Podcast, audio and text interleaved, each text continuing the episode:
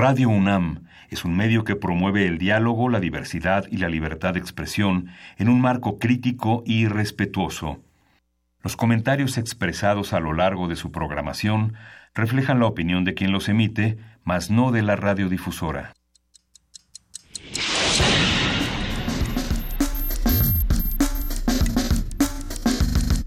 Primer movimiento. El mundo desde la universidad.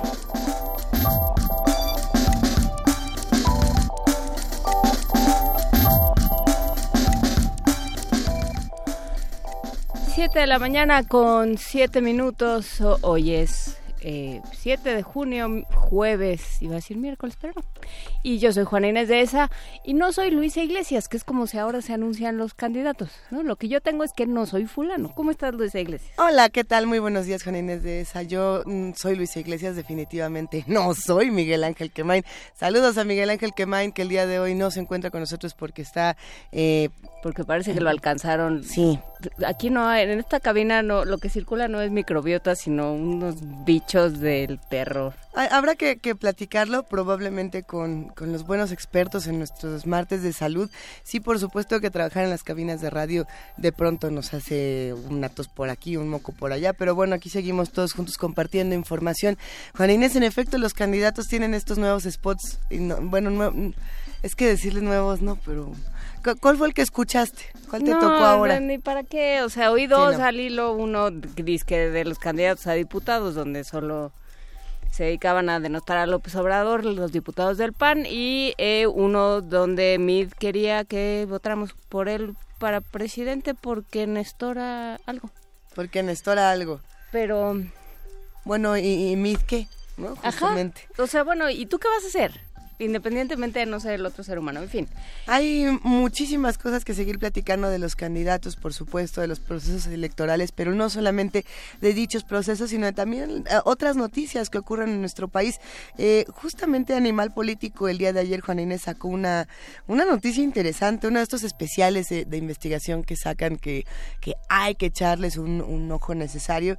Y bueno, pues este habla justamente de los contratos que ha otorgado el IMSS y que otorgó en los últimos años a, la misma empresa, a la misma familia. Eh, a ver si le, podemos después dar una vuelta entre todos, los que ya lo leyeron, qué les parece. Por ahí justamente empezaron a circular los tweets de Miquel Arreola y te hablan. A ver si a ver si en eso sí ponemos atención. Simón Levy, muchos personajes que han pasado por el Instituto Mexicano del Seguro Social y que por supuesto tienen muchas cosas que decir o deberían tener muchas cuentas que que entregarnos, ¿no? El Seguro Social hace muchísimos años en este país, que es una caja chica que y que eh, no cumple su función, que es fundamental, que es darnos salud a todos. Para, para tener el número exacto, justamente eh, el Instituto Mexicano de Seguro Social, es decir, el IMSS, entregó 248 contratos por un total de 674 millones de pesos a una red de seis empresas proveedoras de equipo instrumental médico que son propiedad de una misma familia. Es decir, tenemos, eh, como ya lo habíamos platicado con nuestros amigos de Debajo de la Mesa, eh, dinero bajo la mesa. perdón, sí, dinero bajo la mesa.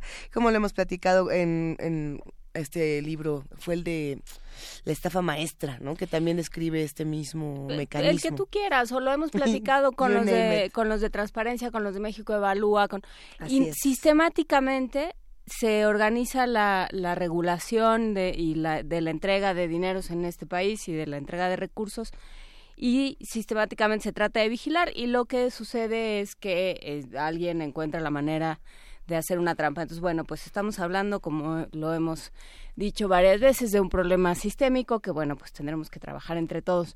Y de eso nos vamos a ocupar el día de hoy, entre muchas otras cosas, porque hablaremos sobre la Auditoría Superior de la Federación, desde luego. Pero antes hablaremos de otras cosas. Antes vamos a estar platicando justamente sobre gastronomía y semillas. Eh, en alguna ocasión nos pidieron que retomáramos el tema de las semillas desde otro enfoque. y ahí eh, la razón por la que vamos a estar platicando con Rodrigo Llanes, chef historiador, director de la Escuela de Oficios Gastronómicos del Goloso Mestizo, articulista de la revista Animal Gourmet y colaborador del programa universitario de Alimentos Pual. Quiero nada más que los este, oyentes de primer movimiento se den cuenta de lo que hemos conseguido, muchachos. Ya el goloso mestizo ya tiene una escuela de oficios gastronómicos. Vamos a platicar de ello. Vamos a hablar también, hoy es el Día Internacional de los Archivos. De, en estos días más bien se, se conmemora el Día Internacional de los Archivos. En un año como este, en un año donde se está juntando tanta información, donde se está trayendo a la memoria y nos urge que se traiga a la memoria el 68, pero también muchísimas otras cosas. Es importantísimo hablar de archivos y de quién tiene acceso a ellos cómo se organizan, quién tiene acceso y cómo se están regulando últimamente. Lo vamos a platicar con la doctora Mercedes de Vega. Ella es directora general del Archivo General de la Nación presidente de la Asociación Latinoamericana de Archivos. Debo decir que, como ya le hemos platicado en otras ocasiones, eh, cada uno de los conductores de este programa tiene sus inquietudes, ¿no? y, decíamos, ¿cuál es la tuya? A ver, eh, que si la de Juana Inés era Hacer Ciudadanía, era una, ¿no? La edición de libros infantiles y juveniles, la de Miguel Ángel, por ejemplo, la de Miguel Ángel Quemain, es justamente la de la Ley General de Archivos, el tema de los archivos, y ahora, no, está aquí, bueno, que, que escuche la sección, se la vamos a dedicar, y a todos los que están interesados y obsesionados en este tema también. Es como si a mí me tocara faltar el Día Internacional de la lucha contra el monocultivo. Exactamente. alguna cosa nuestra nota nacional, los despidos en la Auditoría Superior de la Federación. Vamos a platicar con el profesor Marco Fernández, investigador asociado de México Evalúa y, parte de esta asociación eh, por una fiscalía que sirva y por eh, esta parte de esta sociedad civil que está trabajando para que haya eh, un, realmente una rendición de cuentas que, que, nos haga justicia en este país. Nota del Día Internacional, Guatemala, no podemos hablar de otra cosa, con el doctor Jesús Aguirre Díaz, investigador del Centro de Geociencias de la UNAM.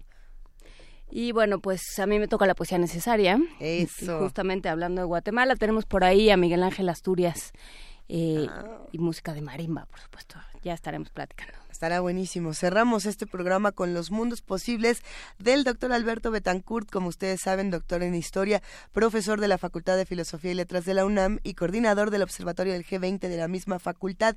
Él va a estar hablando justamente sobre el G7, los supermillonarios como una fuerza de ocupación.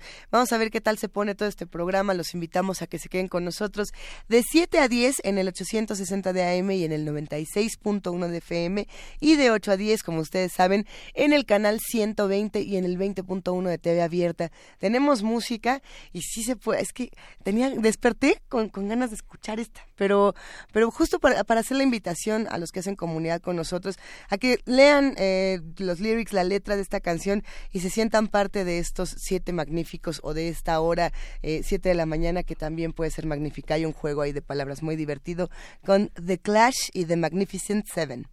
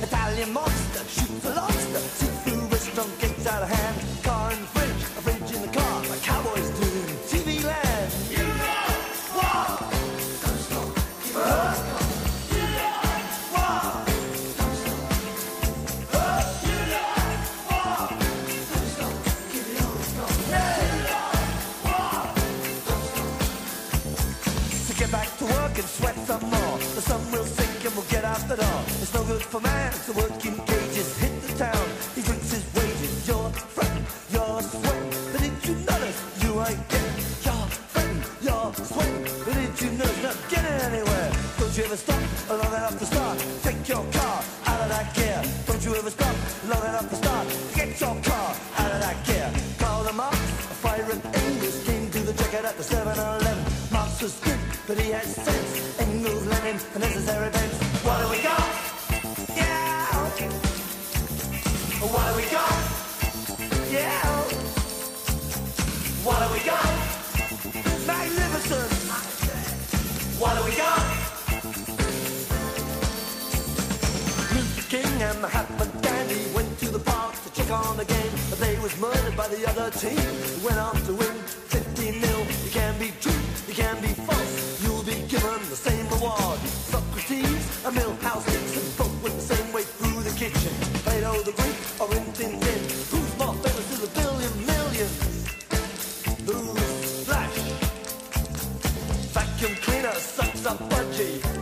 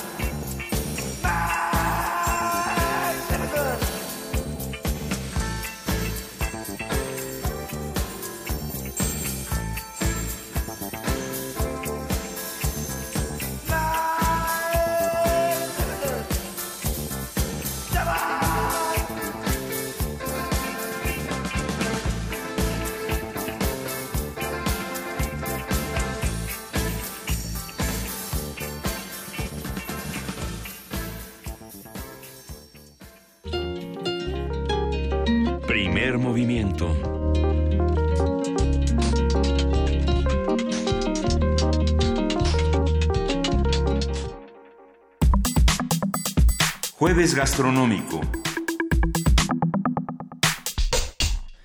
La semilla es una planta embrionaria, es decir, es un grano contenido en el interior de un fruto que puede germinar y dar origen a una nueva planta de la misma especie.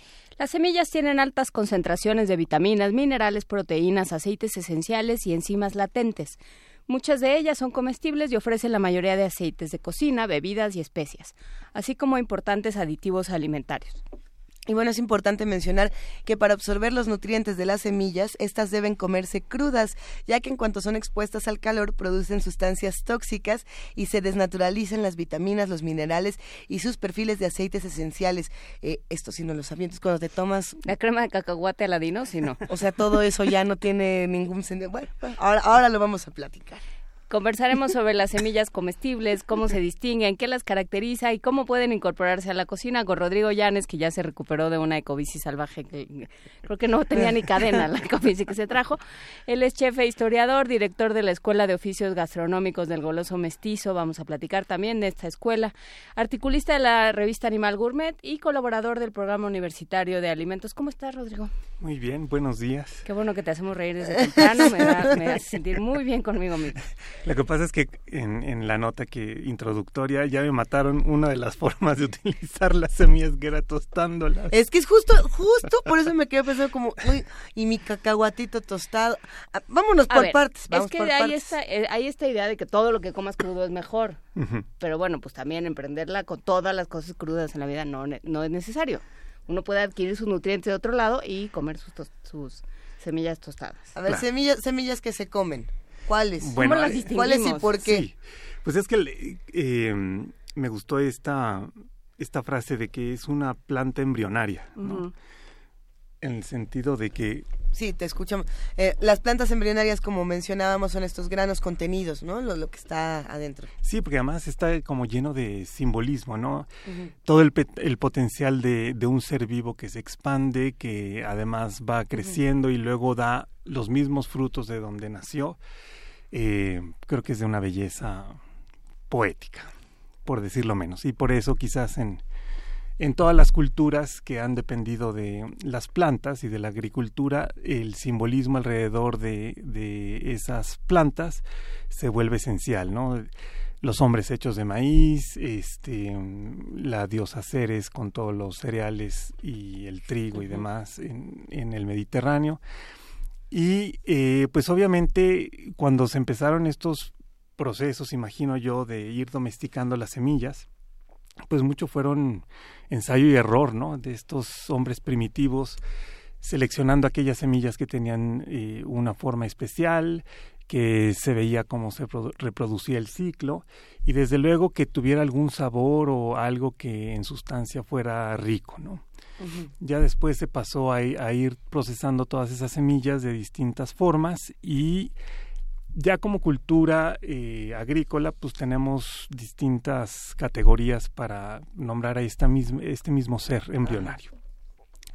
Entonces están desde luego las semillas de cereales, como el trigo y el, el arroz o el maíz, que se tienen que procesar para dar como resultado o alguna harina o alguna cocción que aporte muchos carbohidratos. En el caso del trigo, pues está el proceso de hacerse harina y luego con esa harina la transformas en masa y de la masa pasas al pan en todas sus distintas variedades, desde las que se hornean en, un horno grande hasta las eh, pitas que se eh, cuecen en un comal como si fuera una tortilla. El maíz, imagínate cómo se llegó a, pensar o a, transformar este grano sencillo eh, a través del proceso de nixtamalización y quitarle esta cutícula que no es buena para la salud, y, pero que ya el, centro de la semilla se vuelve maravilloso en el nixtamal y con el cual puedes hacer los tamales, las tortillas y he empezado a ver que hay también una serie de variedades como de galletas originales que se hacían en Mesoamérica desde hace muchos siglos, ¿no?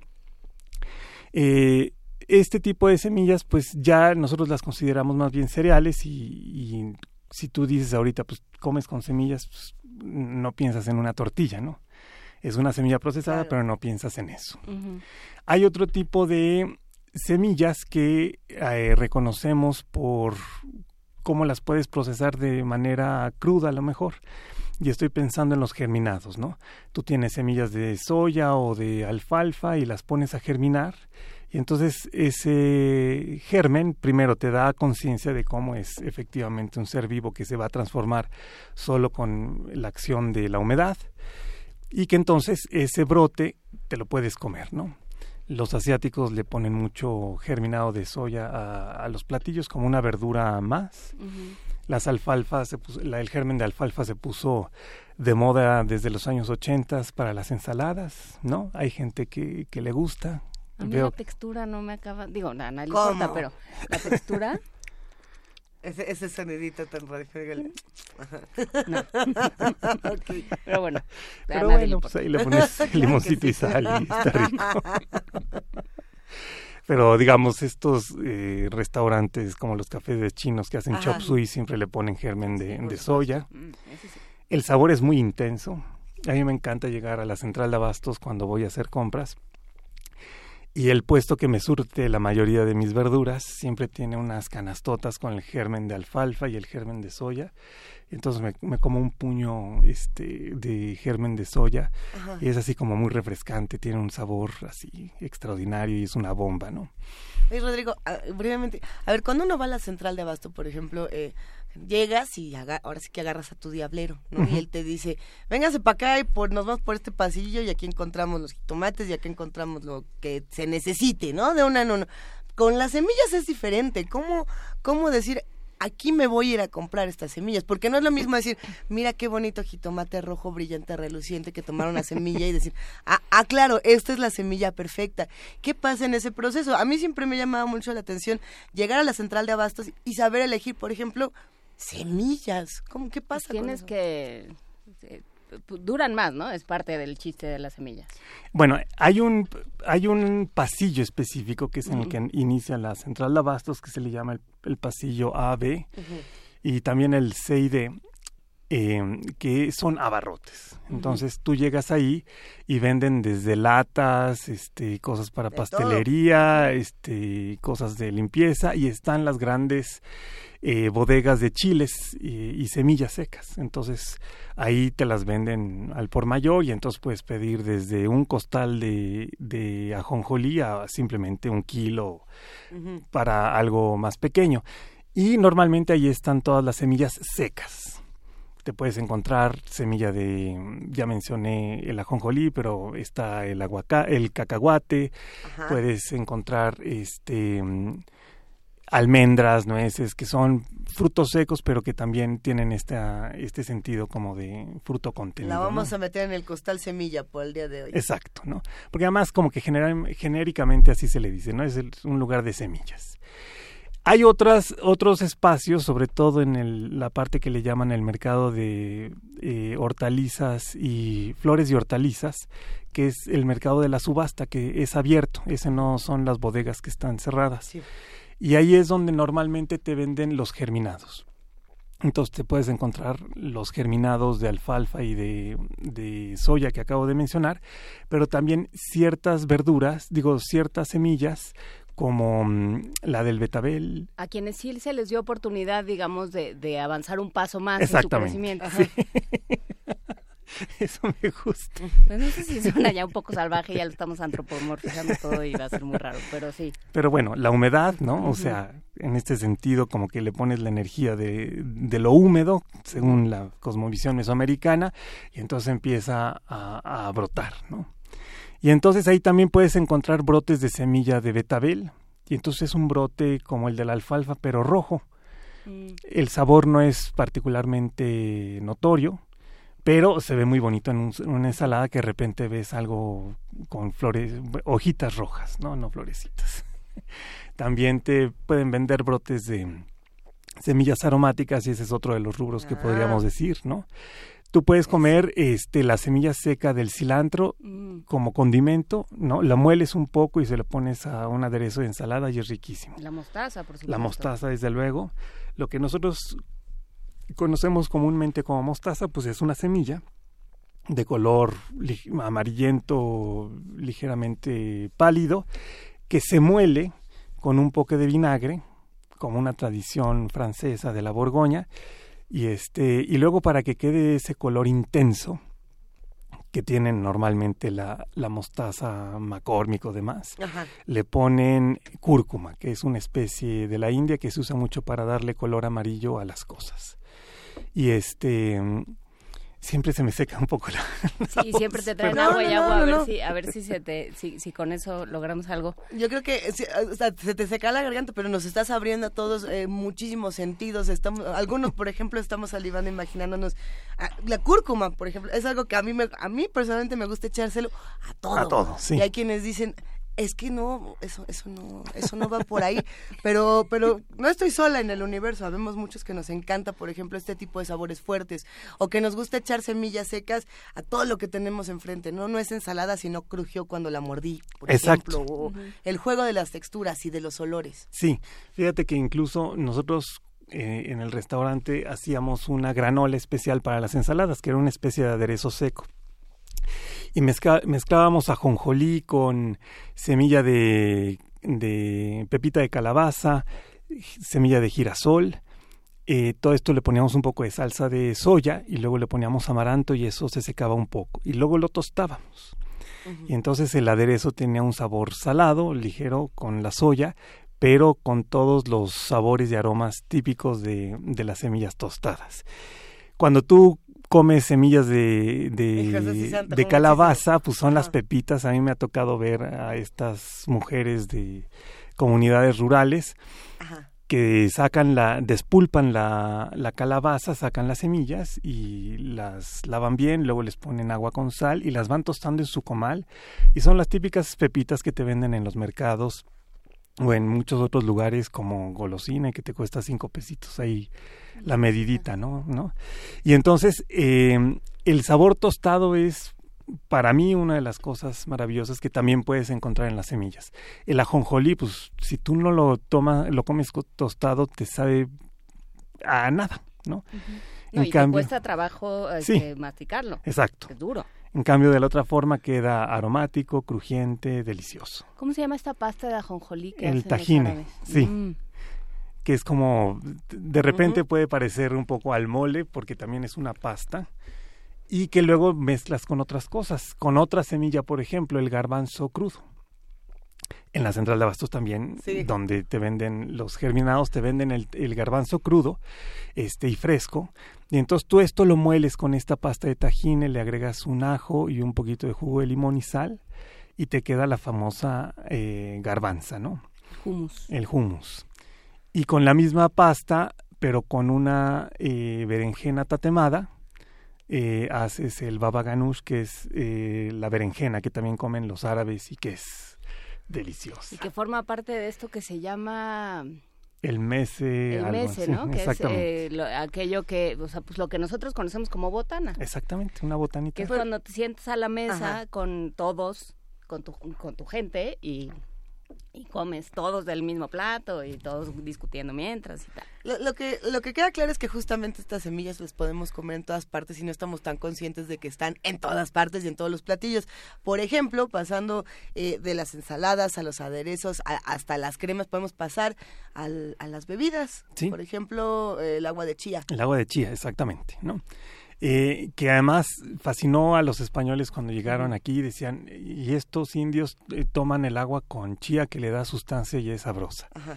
El sabor de la chía no es particular, ¿no? O sea, si tú me dices a qué sabe la chía, pues casi a nada. Era resbaloso. Eh, cuando entra en contacto con el agua empieza a generar esta consistencia, esta babita este, que resbala pasa bien por la garganta eh, y le da sustancia al agua, ¿no? Y que además ya se sabe hoy en día por todos los estudios que se hacen que es uno de estos superalimentos que contienen una cantidad impresionante de, de nutrientes y que entonces ya se considera que si tú le agregas un poco de chía a muchas cosas o a pequeñas recetas que vas tomando todos los días vas a obtener todos estos beneficios de manera inmediata. En ese caso también, en ese caso de que los ha rescatado la mercadotecnia, está también, o bueno, las investigaciones y después la mercadotecnia, está el cáñamo o el hemp, por el cual pregunta Diana Elguera. Me encantaría tener un poco más de información al respecto, porque hace una semana una conocida justamente me preguntó, pero yo no lo conozco. Ah, pues se ha puesto de moda por eso. La quinoa también. Mm. Y eso, pues ya es, con toda la mercadotecnia, es una desgracia para el Perú. A ver, pero para, Luisa, tiene, Luisa tiene una relación muy contenciosa y muy difícil con la quinoa. Mi relación difícil con la quinoa, hay muchos restaurantes últimamente que toman esta, digamos el hemp, eh, la quinoa, otro tipo de semillas y dicen, bueno, vamos a sustituir, por ejemplo, el arroz. Y entonces te encuentras platos que solo es quinoa con, no sé, carne al pastor, por ejemplo, o, o con otras cosas, eh, variado.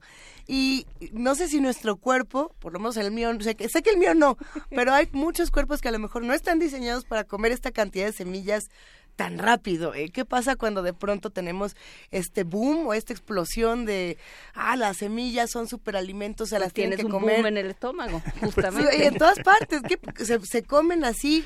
¿Qué, ¿Qué, pasa con la quinoa que de pronto dices, ya vamos a sustituir el arroz o vamos a sustituir las lentejas o qué pasa ahí? Pues mira, el, lo que pasa es que alrededor de esta mercadotecnia es difícil, ¿no? Ajá porque pues te dicen, tómate una cucharada de esto o cómete un paquete de estos diario y va a ser una cosa sorprendente para tu organismo. Pero, pero comerte un plato de quinoa con arúgula y hemp no te va a dar los nutrientes que necesitas para vivir. O te va a dar de más, que eso es otro tema. o sea, en realidad Pues sí, sí está las nueces de Castilla o las avellanas o eh, los cacahuates tienen tienen un montón de, de, aceites que son muy buenos y el colesterol bueno y todas estas cosas, pero en, en cantidades moderadas. Sí, o cotidianas y de una forma que ahí sí, si tú ves la, la forma tradicional de comer esos alimentos, pues dista mucho de hacerte licuado con la quinoa. Deja de reírte. A mí me pasó una experiencia así de esas, de que se puso de moda el alpiste. ¿no? ah, claro. 1997. No, no es cierto, pero más o menos, ¿no? Hace unos años y entonces justamente yo fui a la central de Abastos y compré mi alpiste. Ajá. Ya había internet, así que yo creo que fue hace como unos seis años. Ah, entonces ahí me tienes este, todas las mañanas haciendo el, jugo, digo, el licuado con alpiste y era un poco pesado, ¿no? Pero normalmente el alpiste se, se comercializa bastante en la central de abastos para, para los, canaritos. Exactamente, ¿no? Pero en ese sentido. Pero, pero a ver, y entonces. Y, entonces ni la una, ni la estás tú haciendo de tu alimento y en eso lo consultas en internet y un boot, obviamente, ya te saca que el consumo de, de, alpiste tiene que ser uno especial para consumo humano porque si no es dañino para la salud. No, bueno. A ver. Entonces, obviamente, eso, porque hay una, una marca que comercializa un, alpiste. Y ya. Y entonces, bueno, era o ese o te morías. O te mueres. No, no morimos nadie en la familia y, y rigurosamente lo hicimos como por dos meses pero sí son pesadas, o Muy sea, sí. yo estaba pensando, bueno, cómo se incorporan las semillas a la cocina, sobre todo a la tradicional. Pensaba en el mole almendrado, en el pián, en, en, todas estas salsas, y son pesadas, o sea, realmente eh, la cantidad de grasas que contienen las semillas sí puede ser benéfica en ciertas cantidades, pero son pesadas y difíciles de digerir. Sí, siempre. Incluso podrías decir que ah, de las semillas surgen los aceites, ¿no? El aceite de maíz o, por ejemplo, el que más se usa hoy en día es el, el, aceite de... Mm, ¿Cárcamo? Ah, sí. No, eh, creo que... Espérame, se me acaba de ir el nombre. Es una semilla. En la central de abastos lo venden como semilla de nabo. Tiene, ah, tiene, otro, tiene otro nombre técnico que es el más común de los aceites ahorita. Ah, ah, creo que sí, ahorita me acuerdo, denme, un segundo. Y entonces esta semilla se muele y de ahí sale el aceite. Y es una semilla que sale de unos plantíos que son amarillo muy intenso, muy bonito. Ajá este y que es el aceite que hoy en día eh, consumimos mayoritariamente. Creo que cerca del 70% de todo el aceite que se consume de casa está hecho de, de, esta semilla de nabo. Entonces, este, ahí te das cuenta cómo, pues también en esencia es grasa. Entonces, echarte cuatro cucharadas de eso, pues puede ser este, un poco pesado para el organismo. Ahora, también es parte de una canola. Canola, exacto. Canola. Acaba de, acabo de perder como 20 kilos de estrés. Andrea González dice que la quinoa es proteína y por eso no la puede sustituir, no puede sustituir al arroz, Luisa. Ok. Puedes sustituir al bistec, a lo mejor. Puedes sustituir al bistec. Pero, pero... Pero si le echas la, quinoa a la carne al pastor, pues entonces es doble proteína. No, bueno, nos acaban, nos acaban de mandar una pregunta, bueno, me la acaban de mandar por, por WhatsApp, pero creo que sí es pertinente. La granada, que si la granada es semilla o no es semilla. Pues es una fruta, ¿no? Es la fruta, pero, pero se, o pues sea, igual lo que nos estamos comiendo, ¿qué es? Esa es la pregunta. Pues hay una pulpa y la semilla está dentro, sí. Es como cuando comes eh, otras, no, más bien cuando, cuando comes moras. O sea, cuando comes eh, una, una fresa. Entonces no cuenta, no entra en esta...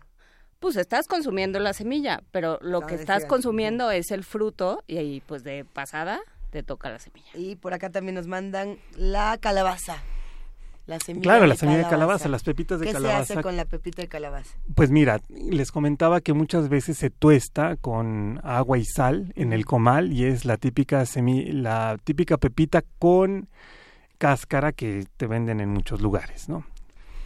Y también a veces se pela y a eso se le llama eh, pepita serrana cuando ya está pelada. No sé por ah, no, qué. Bueno. Tú llegas a la central de abastos y da pepita si la quieres serrana o entera. Serrana, ¿no? Y entonces ahí está y también la puedes tostar. Se utiliza para la pepitoria, justamente de ahí el, nombre, y es una semilla verde de las dos que existen y que consumimos comúnmente, ¿no? Los pistaches, que ya es este fruto, semilla, acá te ¿no? del pistache, y este y la pepita. Entonces son dos de color del verde es vida, ¿no? Son deliciosos. A mí me parece que se pueden hacer muchísimas cosas. Con el pistache, por ejemplo, además de comértelo como golosina, lo puedes eh, tostar y moler para hacer un mole verdezón de pistache y es sabroso. Sí, cómo no. Y para los dulces, es una maravilla. Los árabes por eso hacen esos pastelitos con pistache molido y demás. Tú lo mueles con un poco de, de almendra pelada, le agregas este miel y te queda una pasta, un mazapán de pistaches. Y si a eso le agregas agua de rosas, es un postre delicioso. Es la, alhambra, en postre, ¿no? Eh, justamente eh, para, ir cerrando esta conversación, nos piden por aquí si nos puedes dar alguna receta que podamos hacer todos en, en casa, si es que se puede. Ay, la del aderezo. El aderezo, sí, ese me gusta mucho. Nosotros le llamábamos gomacio en Holgorio y a lo mejor muchos de los clientes eh, que comían con nosotros se acordarán de, este aderezo porque además luego nos lo pedían para llevar. Entonces eh, pueden poner una taza de ajonjolí, una taza de semilla de girasol pelada, porque también quiero comentar que en la central de abastos lo venden pelada y sin pelar. Pues en el béisbol no porque no ves béisbol, pero toda, todo el maldito juego, tres horas de juego y están comiendo, pero además se avientan a la boca un ponche de pepitas y luego van escupiendo. ¿La cáscara? Las cáscaras. Es una cosa francamente desagradable. Pero en fin, un detalle. Yo, yo tenía entendido que la semilla con todo y cáscara en las entradas se, venden para los pájaros también, igual que la Y para los beisbolistas. Ah, mira. Fíjate. Bueno. Entonces, ah, entonces, una taza de ajonjolí, una de semilla de girasol pelada. Sí, una de pepita serrana, es decir, pelada. eh, y dos tazas de amaranto, eh, hay que decir que el amaranto también se tuesta y se revienta. la, la, semilla sin tostarse es pesada y casi no se usa. ¿eh? O sea, se hace harina de eso que después se mezcla con harina de trigo y puedes hacer pan de amaranto. Pero este, lo común es comerlo reventado como se ve ya en las alegrías. Y una taza de salsa de soya. Entonces, primero mezclan eh, las semillas sin el amaranto y le agregan la salsa de soya. Después le agregan el amaranto. Y entonces van a ver cómo el amaranto va a ir absorbiendo gran parte de la salsa de soya y va a quedar como una granola eh, blanca. Mm. Y después hay que meterla en, el horno, en una charola, eh, a 100 grados más o menos. Y se hornea como por una hora más o menos. ¿Una hora? Sí. Esto lo que va a hacer es primero ir secando para deshidratar lo que quedó de humedad de la salsa de soya y ya después se tuesta para darle el saborcito sabroso. Van a ver que se va a volver este café un poco más oscuro, ¿no? Como café con leche más o menos. Y en ese momento ya está la, la granola. La dejan enfriar afuera del horno. Tiene que quedar, este, digamos, ya seca completamente. Si sienten que todavía está ligeramente húmeda, lo dejan media hora más en el hornito. A 100 grados, salvo que lo dejen muchísimas horas, nunca se va a quemar, ¿no? Entonces no se preocupen a que seque, lo metes al horno a que seque. A que seque y tueste un poquito. Y entonces ya después la desmoronas con tus manos, la tienes en un frasco y cada vez que te comas una ensalada de verduras frescas le pones este gomacio y te queda algo riquísimo. Y queda mucho más eh, nutritivo, o sea, le añades una parte nutricional importante. Pues muchísimas gracias, eh, Rodrigo Llanes, por este, las conversaciones, por la risa. ¿Dónde te encontramos ahora? Búsquenme en el Facebook, ahí estoy como Rodrigo Llanes Castro, para que les pueda platicar conforme vaya avanzando con lo de la Escuela del Goloso Mestizo, que vamos a estar en, en Perú 88, ahí en La Lagunilla, mi barrio, en el centro histórico. Y ando este, viendo también de armar pequeños grupitos, porque voy a trabajar con una gran pianista, Itziar Fadrique para hacer unos, unas escenas con música de piano. Ella es una gran investigadora de la música de piano mexicana del siglo XIX y XX y entonces tiene un repertorio inspirado en Antonieta Rivas Mercado y queremos hacer estas cenas, este vamos a utilizar la vajilla que fue de mi bisabuela, que luego pasó a mi abuela y luego aquí a su servilleta. y entonces para hacerlo como una tertulia ahí este, decimonónica o, del siglo XX. Si rompe el plato, lo que rompe es un corazón, así que no tenga mi, mi abuela desde donde esté nos vigila cada vez que tocamos esa vajilla. Qué tranquilidad. Con esa idea tan bonita de la abuela de Rodrigo Llanes vigilándonos desde algún sitio, nos vamos todos eh, a escuchar Semillas con Macaco. Nos enterraron, pero se olvidaron que somos semillas. Soy semilla, I'm a seed. Soy semilla, I'm a seed. Soy semilla, I'm a seed. Soy semilla. Carne adulterada plastificada, fruta tintada, con sabor a nada bien hinchada. La bruma de la noche es gas por la mañana, la primavera se confunde, el invierno engaña. El calor de enero no abriga nada al alma, olores envasados, flores al psiquiatra. El gato no maulla, el bosque se calla, el perro clonado que no ladra. La luna duerme inquieta, la tierra violada, exilio al campesino, la huella vacía que todo lo mata. La cola entre las piernas, la planta tumbada, la abeja suicida con miel en las alas. Fábricas de hielo, paisajes al destierro. Cuando la muerte venga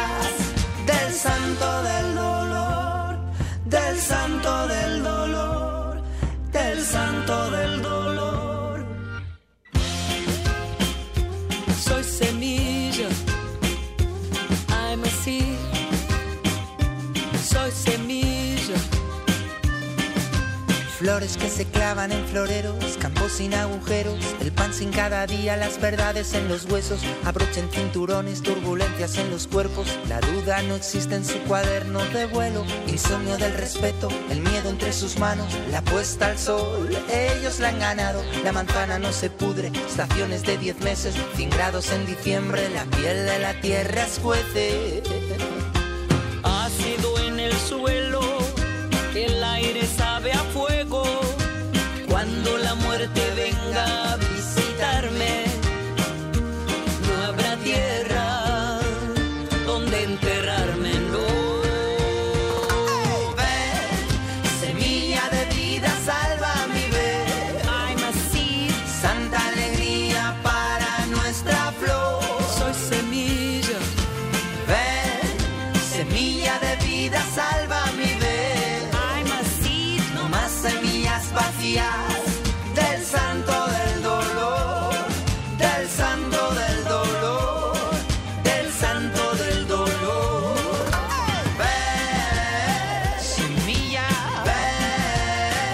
soy semilla.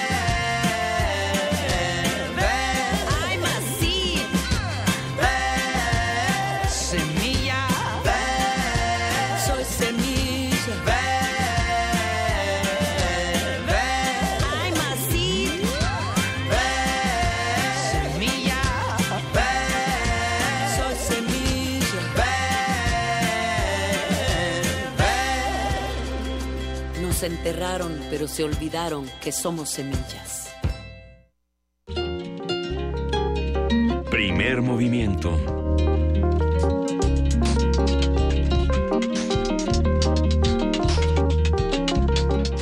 Y aquí... Sí, qué bueno que no lo dije al aire. hombre. Estábamos muy atentos porque sí estábamos poniendo la atención a la producción que nos estaba diciendo que ya vamos a entrar al aire. Y lo que estábamos leyendo justamente eran los tweets, Juana Inés, de los que hacen comunidad con nosotros. Sí, de quien nos dice que lo que le gusta es que se oye todo lo que estamos haciendo al aire.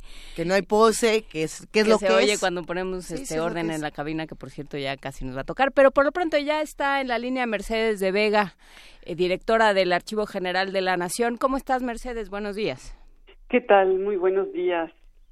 Nos da mucho gusto volver a platicar contigo en esta fecha. en un momento, además, eh, lo platicábamos al principio del programa en el que los archivos, la memoria y sobre todo la posibilidad de regresar a la memoria y a los testimonios es fundamental. ¿Cómo, eh, cómo llegamos pensando en que es eh, en que se feste bueno se conmemoran un número importante de años del movimiento de 68, pensando en eh, lo que estamos viviendo como país. ¿Cuál es la importancia que cobran los archivos?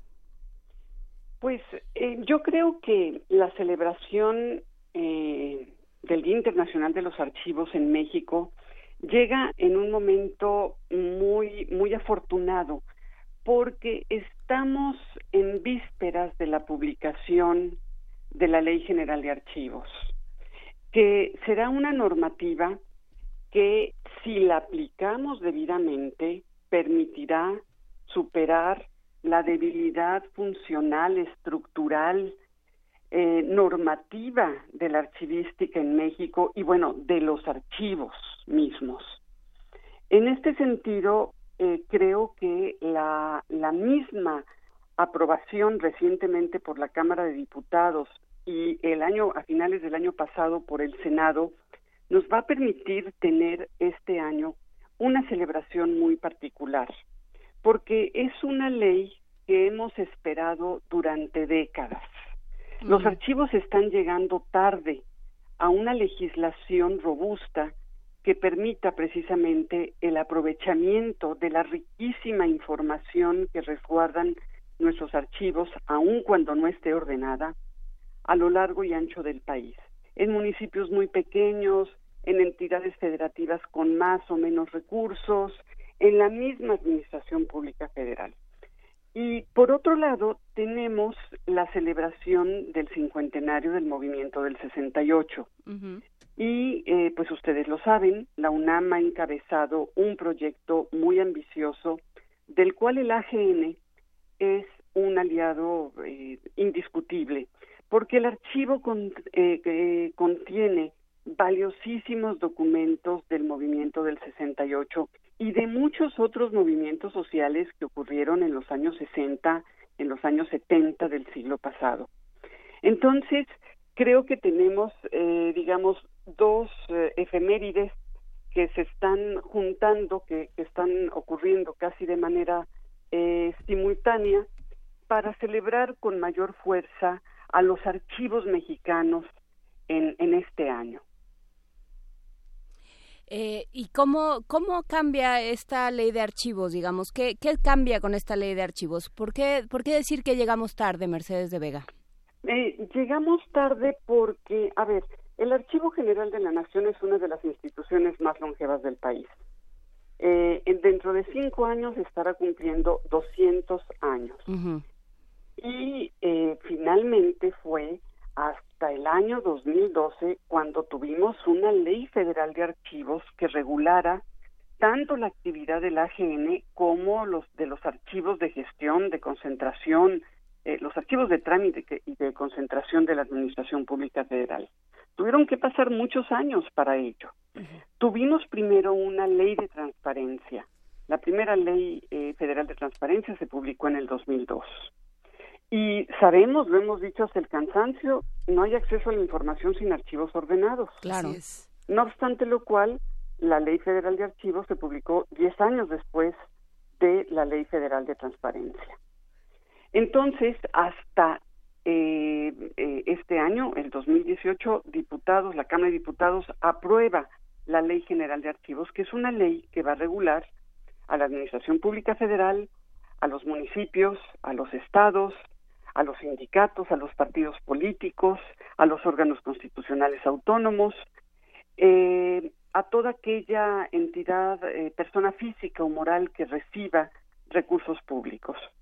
Eh, es eh, nos tardamos, nos tardamos en tener una una ley que articulara además a todos los archivos del país con el fin de crear un sistema nacional de archivos, un anhelo que data de los años 70 del siglo pasado, y también para que se administren los archivos de manera homogénea. Que, por supuesto, eh, nos eh, toda esta discusión nos trae a la mente y no es muy difícil no pensarlo la eh, el cariz tan enormemente político que tienen los archivos, ¿no? De, son pruebas, ¿no? Lo primero que uno que uno averigua de pronto después de, de algún tipo de desgracia terrible en toda la, historia de la humanidad es que ah, se, se quemaron los archivos, ah, qué barbaridad, no hay nada, entonces, sí, el, trabajo del Archivo General de la Nación, el trabajo de todos los que resguarden documentos e información en el país, en cualquier formato, se vuelve mucho más importante y cobra otra relevancia, pensándolo desde un punto de vista de historia política y de construcción de nación, Mercedes. Totalmente de acuerdo. Los archivos son testimonio de las acciones humanas son la evidencia, son los elementos que aportan evidencia de lo que ocurre, son los archivos precisamente en donde podemos encontrar la verdad de lo que acontece. Y en este sentido cobran una dimensión, eh, digamos, que rebasa eh, el ámbito estrictamente académico, el ámbito eh, de la investigación. Y con esto, eh, con esta nueva visión que, que hoy prevalece sobre los archivos, en donde sí, indiscutiblemente la investigación eh, es un factor fundamental, los archivos se vuelven un elemento clave de la vida institucional de un Estado. No puede haber, un Estado no puede tener fuerza, no puede tener eh, institucionalidad si no protege a sus archivos, porque es precisamente en ellos en donde puede radicar la fuerza en tanto que son el soporte de su actuación. Pues bueno, queda, queda hecha esta reflexión eh, para conmemorar el Día Internacional de los Archivos y por supuesto seguiremos el cauce de esta, de esta ley, la puesta en marcha de esta Ley General de Archivos y eh, nos ocuparemos de ello como universidad y como ciudadanos también. Muchísimas gracias, doctora Mercedes de Vega, directora del Archivo General de la Nación. Muy buen día. Muchas gracias a ustedes. Hasta luego. Hasta luego. Buen día. Y nosotros vamos a una pausa y regresamos a la segunda hora de primer movimiento por radio y a, sí, y a la primera hora de primer movimiento por TV UNAM. Ahora regresamos. Primer movimiento. Hacemos comunidad.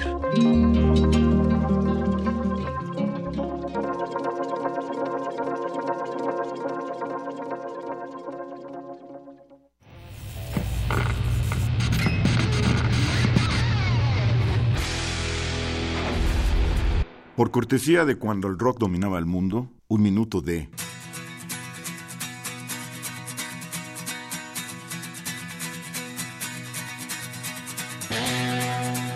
The Who, Pinball Wizard, 1969.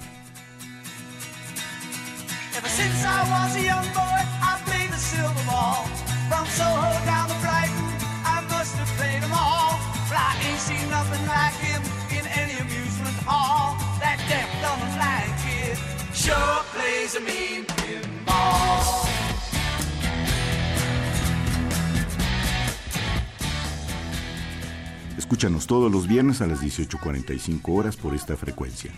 96.1. Radio UNAM, Experiencia Sonora.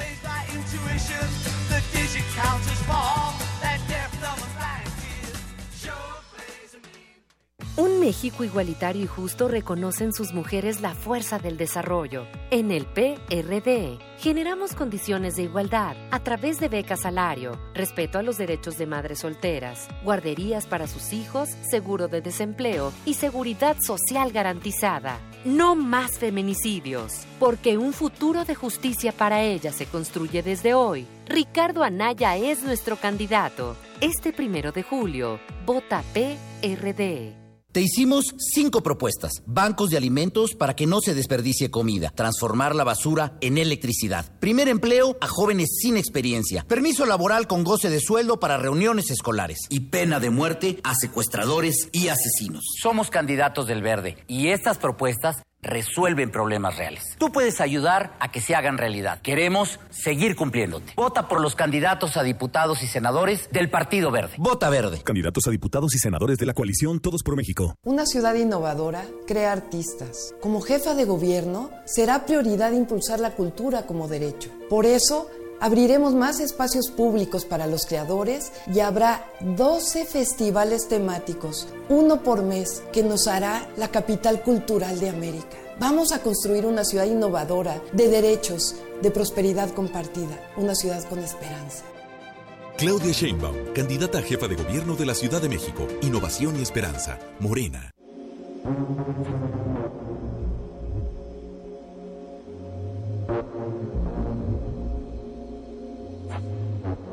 Si quieres saber qué es este sonido, no olvides escuchar este domingo a las 2.30 de la tarde Gabinete de Curiosidades. Colecciona junto con nosotras sonidos y visita nuestro micrositio web en www.radio.unam.mx. Quédate en el 96.1 de FM, Radio UNAM. Experiencia sonora. Habla Alejandra Barrales. Nuestra ciudad tiene una gran oportunidad para renacer y recuperar el orden. El primer paso será convertir el actual aeropuerto en un nuevo Chapultepec, para que la ciudad respire y se comience a renovar el ciclo del agua. Tendrá espacio para una segunda ciudad universitaria y aprovecharemos la infraestructura que ya existe para el desarrollo tecnológico de la ciudad. Este proyecto lo vamos a construir entre todos. Este es el renacimiento de la ciudad. Alejandra Barrales, candidata a jefa de gobierno. PAN. Miden 30 segundos. Escuelas. Al 100. ¿Qué vas a arreglar? Baños, aulas, seguridad y equipamiento. ¿Buenas escuelas? Con inglés y tecnología desde el preescolar. ¿También de tiempo completo? Haré cuatro veces más y una cerca de ti. Cuotas escolares. Se acabaron. ¿Y los maestros? Evaluados y con más capacitación que nunca. ¿Los padres? Ellos llevan a los niños a la escuela. Yo llevaré buenas escuelas a los niños. ¿Se puede? Se debe. Es nuestra obligación. Vota por MIF, candidato por la coalición Todos por México, PRI. Le preguntamos a los mexicanos, ¿quién piensan que ganará el Mundial? España. Francia. Brasil. Alemania. Inglaterra. Argentina. México, México, México, México, México, México. El México que ven los niños es el que todos debemos ver, el México de la paz y la confianza en nosotros mismos comienza el primero de julio. El cambio es Anaya. Movimiento Ciudadano.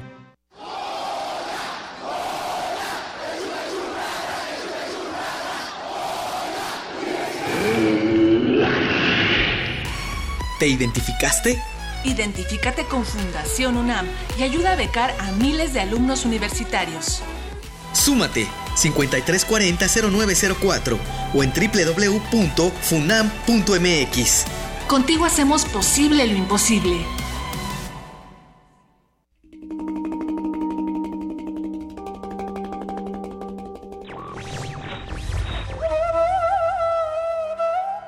Nadie puede ser perfectamente libre hasta que todos lo sean. San Agustín.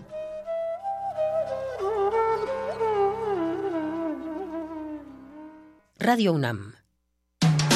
Búscanos en redes sociales, en Facebook como Primer Movimiento UNAM y en Twitter como P Movimiento o escríbenos un correo a primermovimientounam@gmail.com. Hagamos comunidad.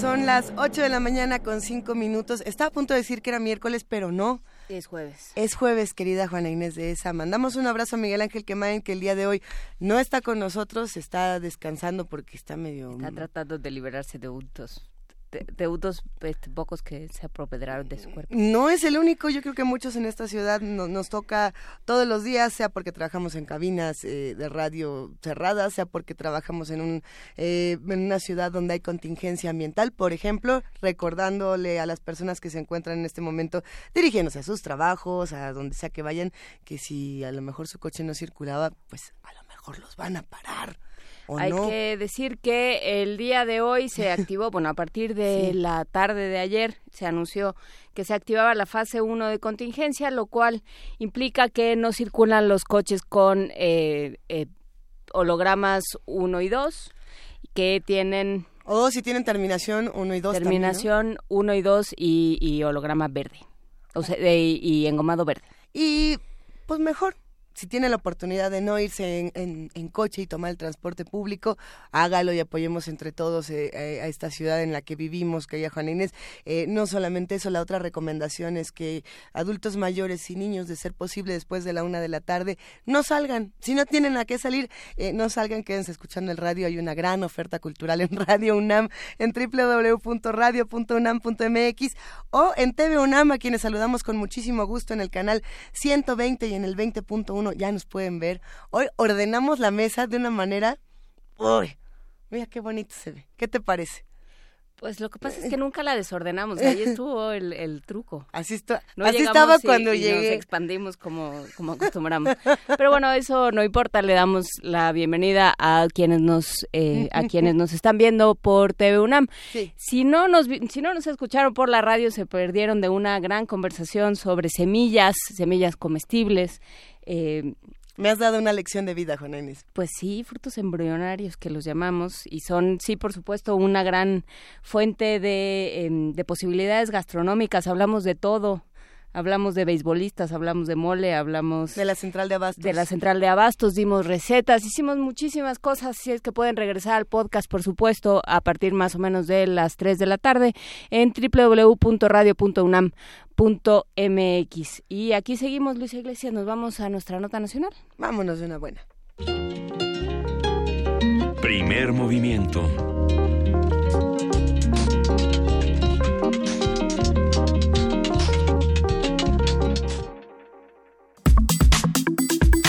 Nota Nacional. La doctora Munadora Buchaín fue despedida como directora general de auditorías forenses en la Auditoría Superior de la Federación. Su destitución se suma a la de otros funcionarios luego del nombramiento de David Colmenares Páramo como nuevo titular de esa institución encargada de fiscalizar los recursos públicos federales. Diversas organizaciones como el Centro de Análisis e Investigación Fundar, Oxfam y Ethos Laboratorio de Políticas Públicas, entre otras, exigieron a la auditoría aclarar estos despidos y externaron su preocupación por la falta de transparencia sobre un presunto conflicto de intereses del que se acusa a la exfuncionaria, quien fue una de las encargadas de documentar el desvío de recursos públicos por más de 7.700 millones de pesos, conocido, como ustedes bien recordarán, como la estafa maestra. La Auditoría Superior de la Federación respondió que el nombramiento de David Colmenares requiere de innovación institucional. A través de un comunicado señaló que uno de los objetivos es que los funcionarios de la, auditoría no tengan negocios con las actividades que desempeñan. A ver, vamos a analizar cómo, cómo pasaron todos estos sucesos con la auditoría, cómo se reciben, qué opina la sociedad civil y en qué situación quedan las acusaciones de corrupción. ¿Qué opina la sociedad civil si es que ya se enteró de una noticia como esta que además eh, no sé cómo ha sido para que no muchos estén tan al tanto y eso lo, lo, lo platicaremos también con Marco Fernández, investigador asociado de México Evalúa, especialista en temas de anticorrupción y profesor de la Escuela de Gobierno y Transformación Pública del Instituto Tecnológico de Monterrey. Querido Marco, ¿cómo estás? Hola, muy buenos días. Agradecido como siempre por, por el espacio para platicar con ustedes. Este, pues lamentablemente siempre no Oh, con, sí. con temas este, de mucho entusiasmo en términos de los desafíos que plantea para el país. Eh, como ustedes ahorita bien lo apuntan en el recuento de los hechos de las últimas semanas, pues ha habido una serie de movimientos al interior de la Auditoría Superior de la Federación sin que se hayan explicado con claridad eh, dichos movimientos, eh, con muchos dimes y diretes, este, eh, con parte de unos de los involucrados en los medios de comunicación. y sin que hasta ahorita tengamos información pública de si, en el caso, por ejemplo, de la doctora Muna Bushahin, la exdirectora general de la Auditoría Forense, que es el área de la auditoría encargada de las investigaciones anticorrupción, sin que hasta ahora se hayan hecho públicas este pues las pruebas o, o si ya se estableció la denuncia en términos formales ante la unidad de evaluación y control que es la unidad eh, dentro de la Cámara de Diputados que, que, le responde a la Comisión de Vigilancia eh, sobre la actuación que eh, sobre la actuación de la auditoría. Ella tiene que estar monitoreando y cuando hay precisamente este tipo de situaciones hacer las investigaciones respectivas y en caso de encontrar las irregularidades del caso establecer las sanciones administrativas en términos de la ley es, por un lado, bueno, eh, hablaremos de todo lo que significa esta noticia, pero llama muchísimo la atención como algo que debería de ser un verdadero escándalo, está pasando un poco por debajo del agua con tantas noticias que tenemos encima, eh, desde, por supuesto, algunas que son eh, inmediatas y que tenemos que abordar, hasta otras como cuál es el spot más espeluznante, ¿no? Y, y qué pasa cuando tenemos una noticia como esta que de pronto la sociedad civil no tiene tan al tanto. Yo coincido contigo en esa en ese diagnóstico. Me parece preocupante porque la institución, una de las instituciones clave del Sistema Nacional Anticorrupción es la auditoría. En los últimos años ha estado haciendo trabajo técnico bastante relevante que ha puesto al descubierto eh, pues problemas serios de el mal manejo de los recursos públicos en distintas áreas eh, del gobierno federal y de los gobiernos estatales este y municipales en ese sentido este pues por uno esperaría que, se tiene que cuidar la institucionalidad de la Auditoría Superior de la Federación.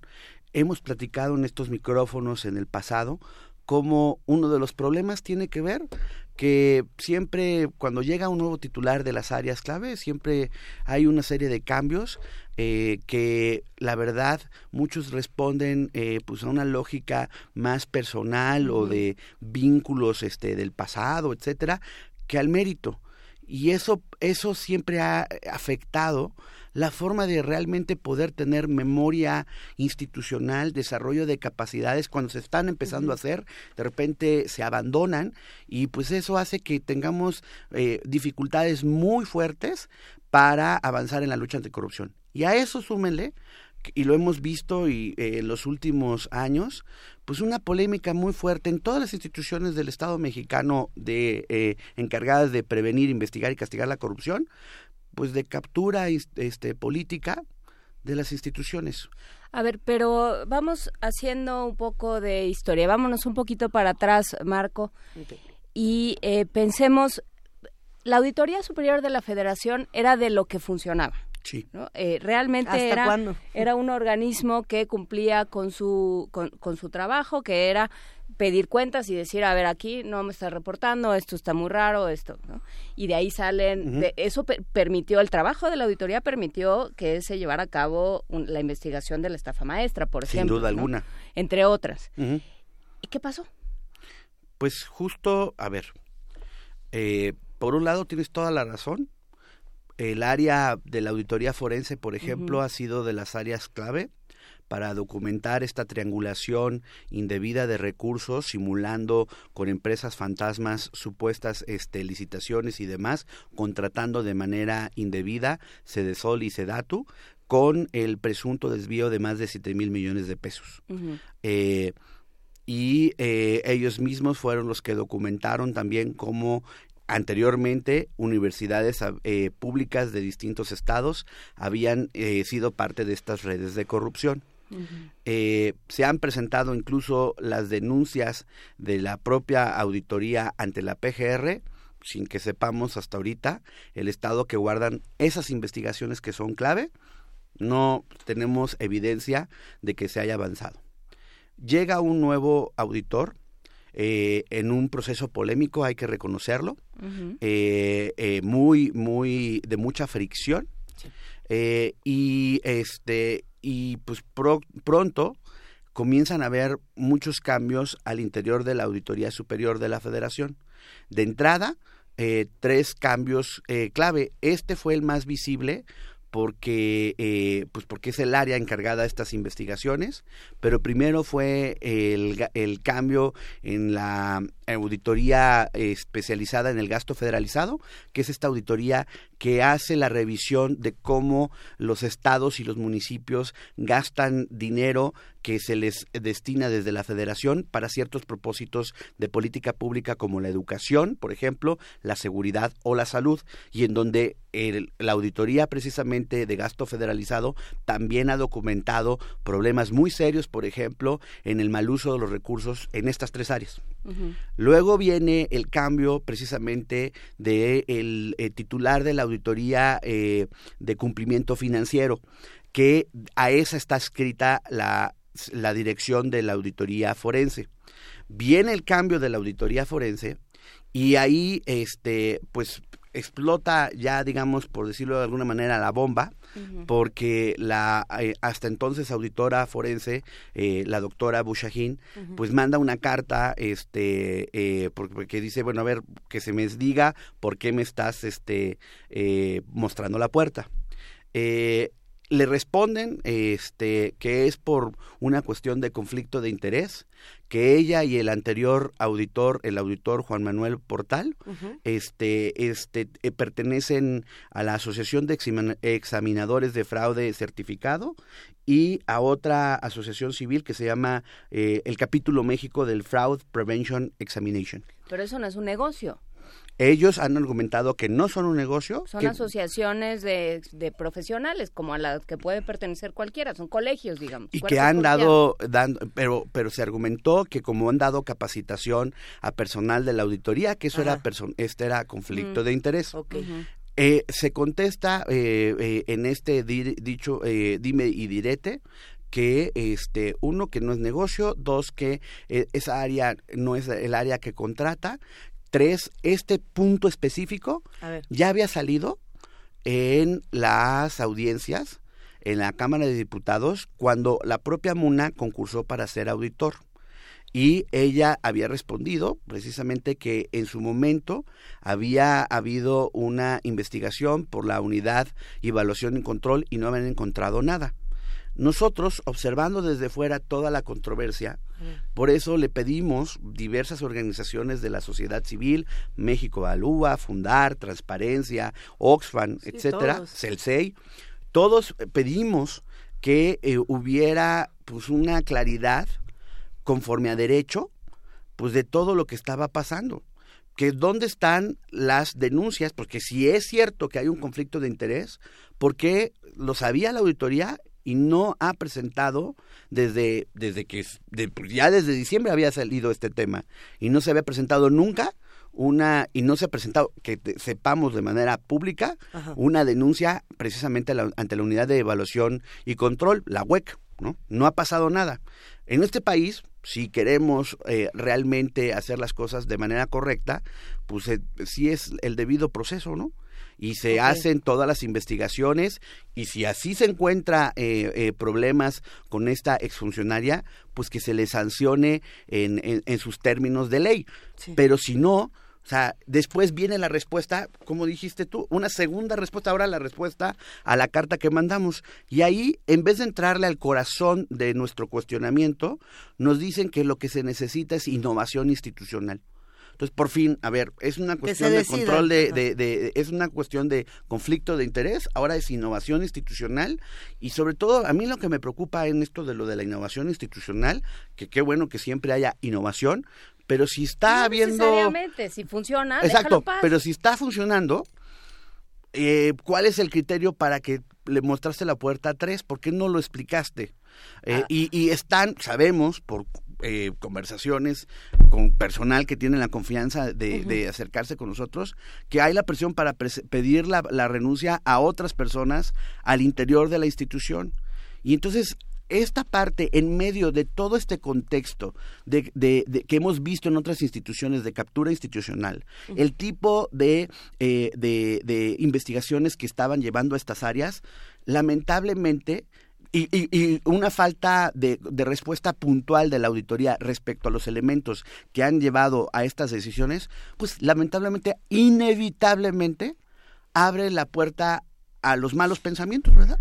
Marco, vamos a, hacer un brevísimo ejercicio de, de empatía, de ponernos en los zapatos de la auditoría, si es que es posible decir, de entre toda esta decisión que parece y, y se antoja como de las peores intenciones, ¿hay algún punto minúsculo, el que sea, que podamos decir, bueno, a lo mejor aquí tenían razón en esto, en este despido, tenían un punto o no? Y de, y de verdad estamos diciendo, pues aquí toda la mala intención está completamente visible. Por lo que entiendo, pueden haberlo tenido, pero no fueron las formas, digamos. Lo No. que se vio fue una decisión Exacto, unilateral. Y, y- y sobre todo porque sigue habiendo, o sea, inevitablemente se arrastra la polémica mientras la auditoría no establezca las denuncias eh, eh, respectivas y no le diga a la, a la opinión pública con claridad aquí están las pruebas, Ajá. aquí están por eso la denuncia fechada en tal eh, este ante la ante la autoridad re- respectiva, etcétera. Peor, esto se hace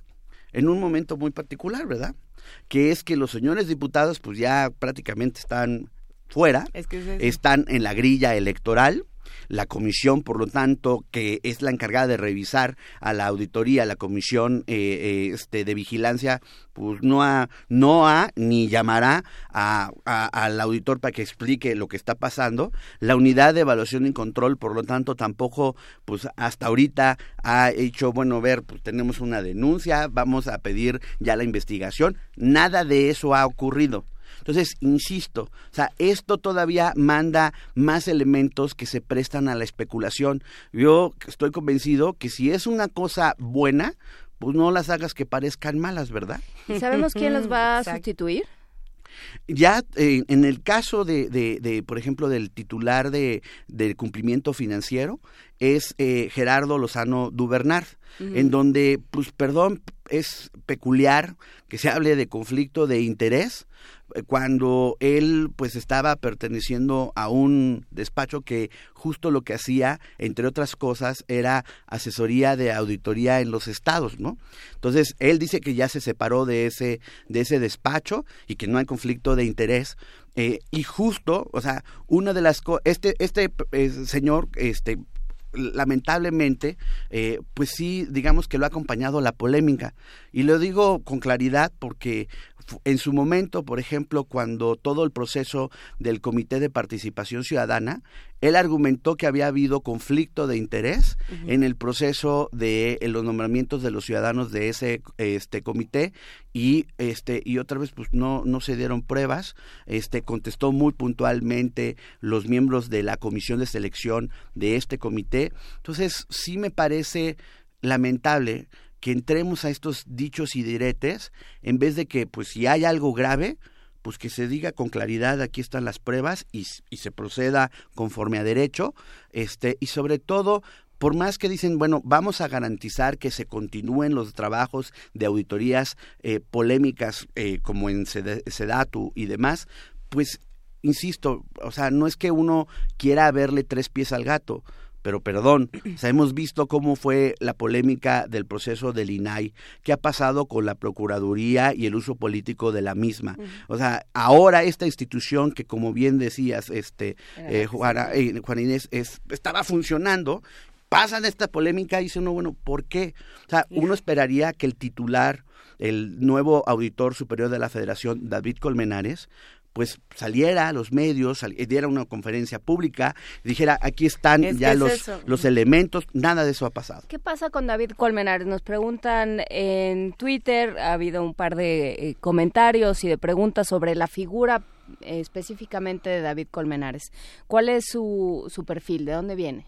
David Colmenares es un economista este, pues, con una larga trayectoria, eh, primero en el ámbito hacendario, estuvo en diversas áreas de la Secretaría de Hacienda, justo llevando, por ejemplo, la relación eh, desde la Secretaría con las entidades federativas, estuvo en la Secretaría de Finanzas del gobierno de Oaxaca eh, y en últimas fechas estaba eh, llevando la, parte técnica de las zonas económicas de este programa eh, eh, del gobierno federal este, para tratar de desarrollar diversas regiones del país.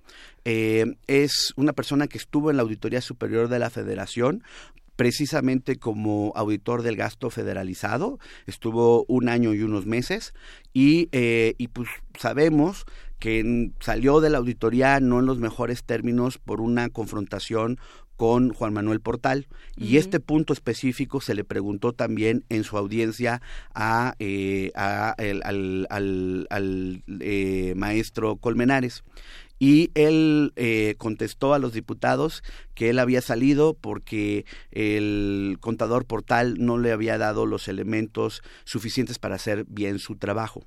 Este, nunca que sepamos, en, al menos en términos públicos, los diputados pidieron la opinión de portal para también tener la otra versión de los hechos. Sí. Este, entonces, esto es eh, el panorama en el que en el que llega y la verdad es que también hay que decirlo con claridad. Por lo mismo también eh, eh, hay un sabor eh, raro de todos estos cambios porque estas tres personas son personas que eran cercanos colaboradores precisamente de Juan Manuel Portal. Entonces, pues todo esto inevitablemente abre, eh, insisto, el, el ámbito a la especulación y precisamente para evitar las especulaciones es indispensable que pues se haga manera de manera clara, decir, aquí está la investigación, miren, no anden pensando mal, si tenemos los elementos procederemos y si no, pues que se aclare, porque además esta inconsistencia uh -huh. en las respuestas de por un lado argumentar respecto a un caso conflicto de interés, después de los otros casos no dar las razones de los cambios. Sabemos que siguen las insistencias para pedir renuncias a otros miembros del personal de la auditoría. Y además ahora dicen que porque lo que se necesita es innovación institucional, sí. Pues ustedes saquen sus conclusiones, ¿verdad? A ver, eh, de, eh, en algunas ocasiones, como esta, de pronto nos sentimos como en canción de las ultrasónicas, de, por personas como tú, desconfío de la gente, ¿no? Eh, ¿Qué pasa con estas instituciones? De pronto ya no confiamos en ninguna. ¿No? Eh, y es justamente lo que se, lo que nos están expresando aquí en, en, la, en las redes, los que hacen comunidad con nosotros. En este momento tenemos desconfianza de la auditoría, tenemos desconfianza del INE, del tribunal, y podemos ir mencionando de una en una y no hay eh, confianza, no hay comunicación, y se quedaron muchos asuntos pendientes. ¿Qué se quedó pendiente en la auditoría? Que ahora, pase lo que pase, vamos a decir, pues como ves que no te creo. Pues es que justo sabemos que ahorita se estaban haciendo ocho auditorías ocho. Este, forenses, eh, varias de ellas otra vez eh, relacionadas a problemas de Sedatu, uh -huh. en donde los personajes son los mismos. El oficial mayor, Emilio Cebadúa, uh -huh. eh, pues la titular Rosario Robles, eh, y este y pues la especulación de otra vez esquemas de triangulación de dineros y demás.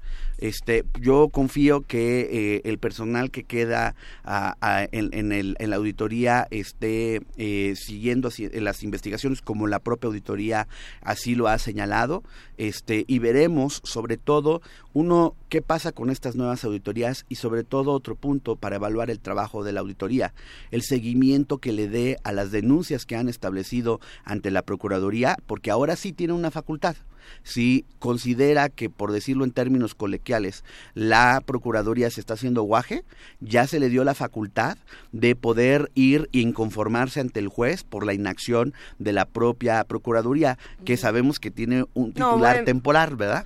Entonces, Pero es que ahí, este, esa es otra, la PGR, bueno, perdón, perdón. No, no, no, es que, perdón, hay una parte, colegas, que, que cuando, bien lo decías ahorita, Luisa, cuando toma uno las piezas, es muy difícil tratar de documentar optimismo con franqueza. O sea, estamos viendo cómo están los niveles de problemas de la corrupción y demás, y los distintos liderazgos de la clase política mm, con franqueza no han estado a la altura porque porque incluso si estas remociones son necesarias por por las razones eh, conforme a derecho pues lo haces bien no lo haces con No estas formas eh, eh, con estas formas que nada más lo que han hecho es deteriorar la confianza en una institución que tenía confianza ciudadana y que inevitablemente ahorita pues sí ya tiene una manchita que esperemos que no sea manchota. Eh, a ver, y ya para terminar, eh, tú formas parte desde México Evalúa de un, eh, de un conjunto de asociaciones que han, han estado encima de la auditoría, de la, eh, de la Procuraduría, de eh, la transición hacia el fiscal anticorrupción. Eh, ¿qué, ¿Qué trabajo han estado haciendo en este sentido de la auditoría? ¿Cómo Pues han estado siguiendo este, este proceso? Llevamos ya este un buen tiempo, eh, eh, pues a través de peticiones de acceso a la información y demás, eh, tratando de desarrollar indicadores para poder ver la eficacia del trabajo de la auditoría. Por ejemplo, hemos encontrado cosas que nos preocupan. Sí, se hacen un montón de observaciones y se determinan multas eh, asociadas al mal uso de los recursos públicos, pero de las de las determinadas a la hora de las de lo que se cobra hay un así océano de diferencia, por ejemplo. De las denuncias, más de las más de las 900 denuncias que se han establecido por parte de la institución desde el 2000, solo una Solo ha una. causado sentencia. Entonces, esas cosas las estamos tratando de ver, ver cómo se hacen las evaluaciones de los órganos de fiscalización en el mundo para tratar de aportar elementos, decir, colegas, necesitamos tener mejores indicadores del desempeño de la auditoría, no en el ánimo criticón, no en el ánimo de estar fregando, para dejarlo claro. Es porque creo que compartimos una preocupación común de que este país necesita instituciones que funcionen para combatir la corrupción y que cuando hay precisamente elementos que mejorar, pues se mejoren. Uno de los puntos nodales es la profesionalización del servicio fiscalizador de la Auditoría Superior de la Federación pasan estos cambios, no es que la institución se caiga por unas personas, pero las señales que se mandan al interior de la auditoría pueden ser señales este, preocupantes, porque también se puede interpretar para mucho del personal que, híjole, pues pues igual tenemos que ser cautelosos este hasta qué punto podemos llegar o no en nuestros trabajos. Hay otros que dicen, "No, miren, por fin están quitando a personas mm, este muy malos elementos." Bueno, pues precisamente muéstranos elementos. los que son malos elementos y entonces los reconoceremos públicamente sin ningún problema. Estando de acuerdo mien- o no, pero Exacto, se pero, pero si nada de eso ocurre, pues perdón, inevitablemente tenemos que plantear, creo, dudas que son legítimas de lo que está pasando al interior de la institución. Sí, todos los vacíos que se dejen en términos de información, en términos de explicaciones y aclaraciones, pues son, sus- son susceptibles de, de llenarse, ¿no? O sea, cada uno entonces interpreta como quiere y si uno de por sí ya piensa que le, le tiene desconfianza al gobierno, como decías tú, Luisa, pues sí, pues lo que con lo, lo llenas con más desconfianza, ese vacío de información. En tiempos de elecciones. En tiempos de en tiempos de elecciones, e insisto, o sea, a ver, si ahorita hubiera eh, llamado la comisión de vigilancia de la Cámara de Diputados, si funcionara, y dijera, señores, a ver, necesitamos saber qué está pasando, denme los elementos, a ver, instruimos a la unidad de evaluación y control que depende de nosotros a que se abra la investigación respectiva, muestren los elementos que supuestamente había antecedentes, a ver, en esos antecedentes díganos qué sucedió, qué encontró usted, no encontró nada, a ver, qué, nuevos elementos respecto a la investigación anterior se están aportando para, para avanzar conforme a derecho. Nada de eso está ocurriendo, obviamente pues eso abre el tema a la suspicacia. Pues bueno. Suspicacia es la palabra con la que nos vamos a quedar en esta conversación. Eh, Marco Fernández, ¿qué hacemos para los próximos días? ¿Qué tendremos que estar atendiendo? ¿Cuáles son los puntos que a lo mejor eh, se van a quedar ahí pendientes? Híjole, es una agenda muy de mucho de muchos desafíos para los siguientes meses y para la próxima administración. Claramente hay unos pendientes sustantivos en avanzar la lucha anticorrupción, el Sistema Nacional Anticorrupción nomás no termina de arrancar. Y eso estamos hablando en la federación, ya ni siquiera hablemos de los estados, ¿verdad? Entonces, este, creo que más allá de decir, por ejemplo, que, que, que, que las casas se limpian de, de, como barriendo de arriba hacia abajo, se limpian a partir de consolidar instituciones profesionales en donde la gente sea nombrada con base en el mérito, se le pague de manera adecuada, se le dé capacitación, se le cuide, se le den mecanismos para que cuando estén haciendo sus investigaciones anticorrupción no vayan a sufrir consecuencias precisamente de, eh, de, de, ¿cómo se llama?, represiones o represalias o algunos de ellos cuando están haciendo sus investigaciones en las distintas instituciones, la PGR, la auditoría y demás, incluso a veces están en juego su vida. Mientras nosotros no logremos desarrollar esa institucionalidad, vamos a estar en estas mesas reiteradamente platicando del escándalo en turno y con la frustración cada vez mayor porque no hay un verdadero resultado contra la lucha contra la corrupción. Esto no es solo de personas, es de crear verdaderas instituciones y eso es lo que tenemos que entrar en nuestra cabecita. O sea, dicen que queremos de, este, un servicio profesional fiscalizador, creemos, ver, creamos las verdaderas bases de ese sistema, hagámoslas públicas, hagámoslas transparentes, garanticemos que sea el mérito lo que haga que, eh, que, que la gente que trabaja en la auditoría pueda progresar. Vienen nombramientos, varios de los nombramientos que están haciendo de las sustituciones no vienen de, de nombramientos de gente que haya subido al interior de la auditoría porque está haciendo bien su trabajo, sino vienen de gente externa. Otra vez, bueno, pero tú qué señal mandas si estás haciendo tu trabajo y no le reconoces el trabajo a la gente interna, dándoles promociones precisamente valorando lo valioso de, su, de sus resultados. Sí, eso para adentro y para afuera, ¿por qué contratas a esta persona en lugar de contratar a uno que ya está haciendo ese trabajo uh -huh. y que ya conoce desde adentro el organismo en, en el que se va a desarrollar? Pues bueno, quedan todas esas, eh, todos esos comentarios, nada más en lo que eh, respecta a la auditoría, nos quedan muchos otros temas y se nos vienen encima las elecciones, pero bueno, este venturosamente nosotros aquí vamos a seguir, Marco Fernández, y seguiremos eh, pues en este país y tratando de que sea el país que queremos. Muchísimas gracias. Como siempre, el agradecido soy yo y sí, luchando por el país que queremos porque esto de resignarse no puede ser opción. No, pues no. no con, eso, con eso nos vamos a quedar. No puede ser opción. Vamos con un poco de música. Rodrigo y Gabriela, Diem.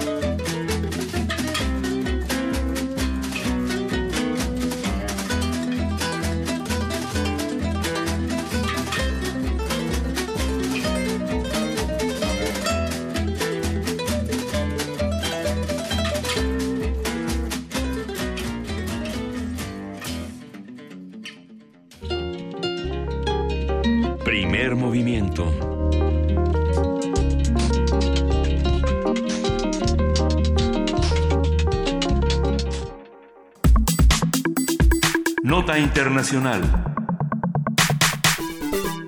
Volcán de fuego en Guatemala registró el domingo pasado una fuerte erupción, la más violenta en 40 años, que generó una columna de ceniza que alcanzó 10 kilómetros de altura y arrojó una serie de flujos piroclásicos que descendieron por las principales barrancas. Las autoridades de ese país reportan 99 personas fallecidas, 200 desaparecidos, 3.000 heridos y miles de evacuados. Las comunidades más afectadas se ubican en los departamentos de Chinaltenango, Escuintla y Zacatepec. Zacatepeques.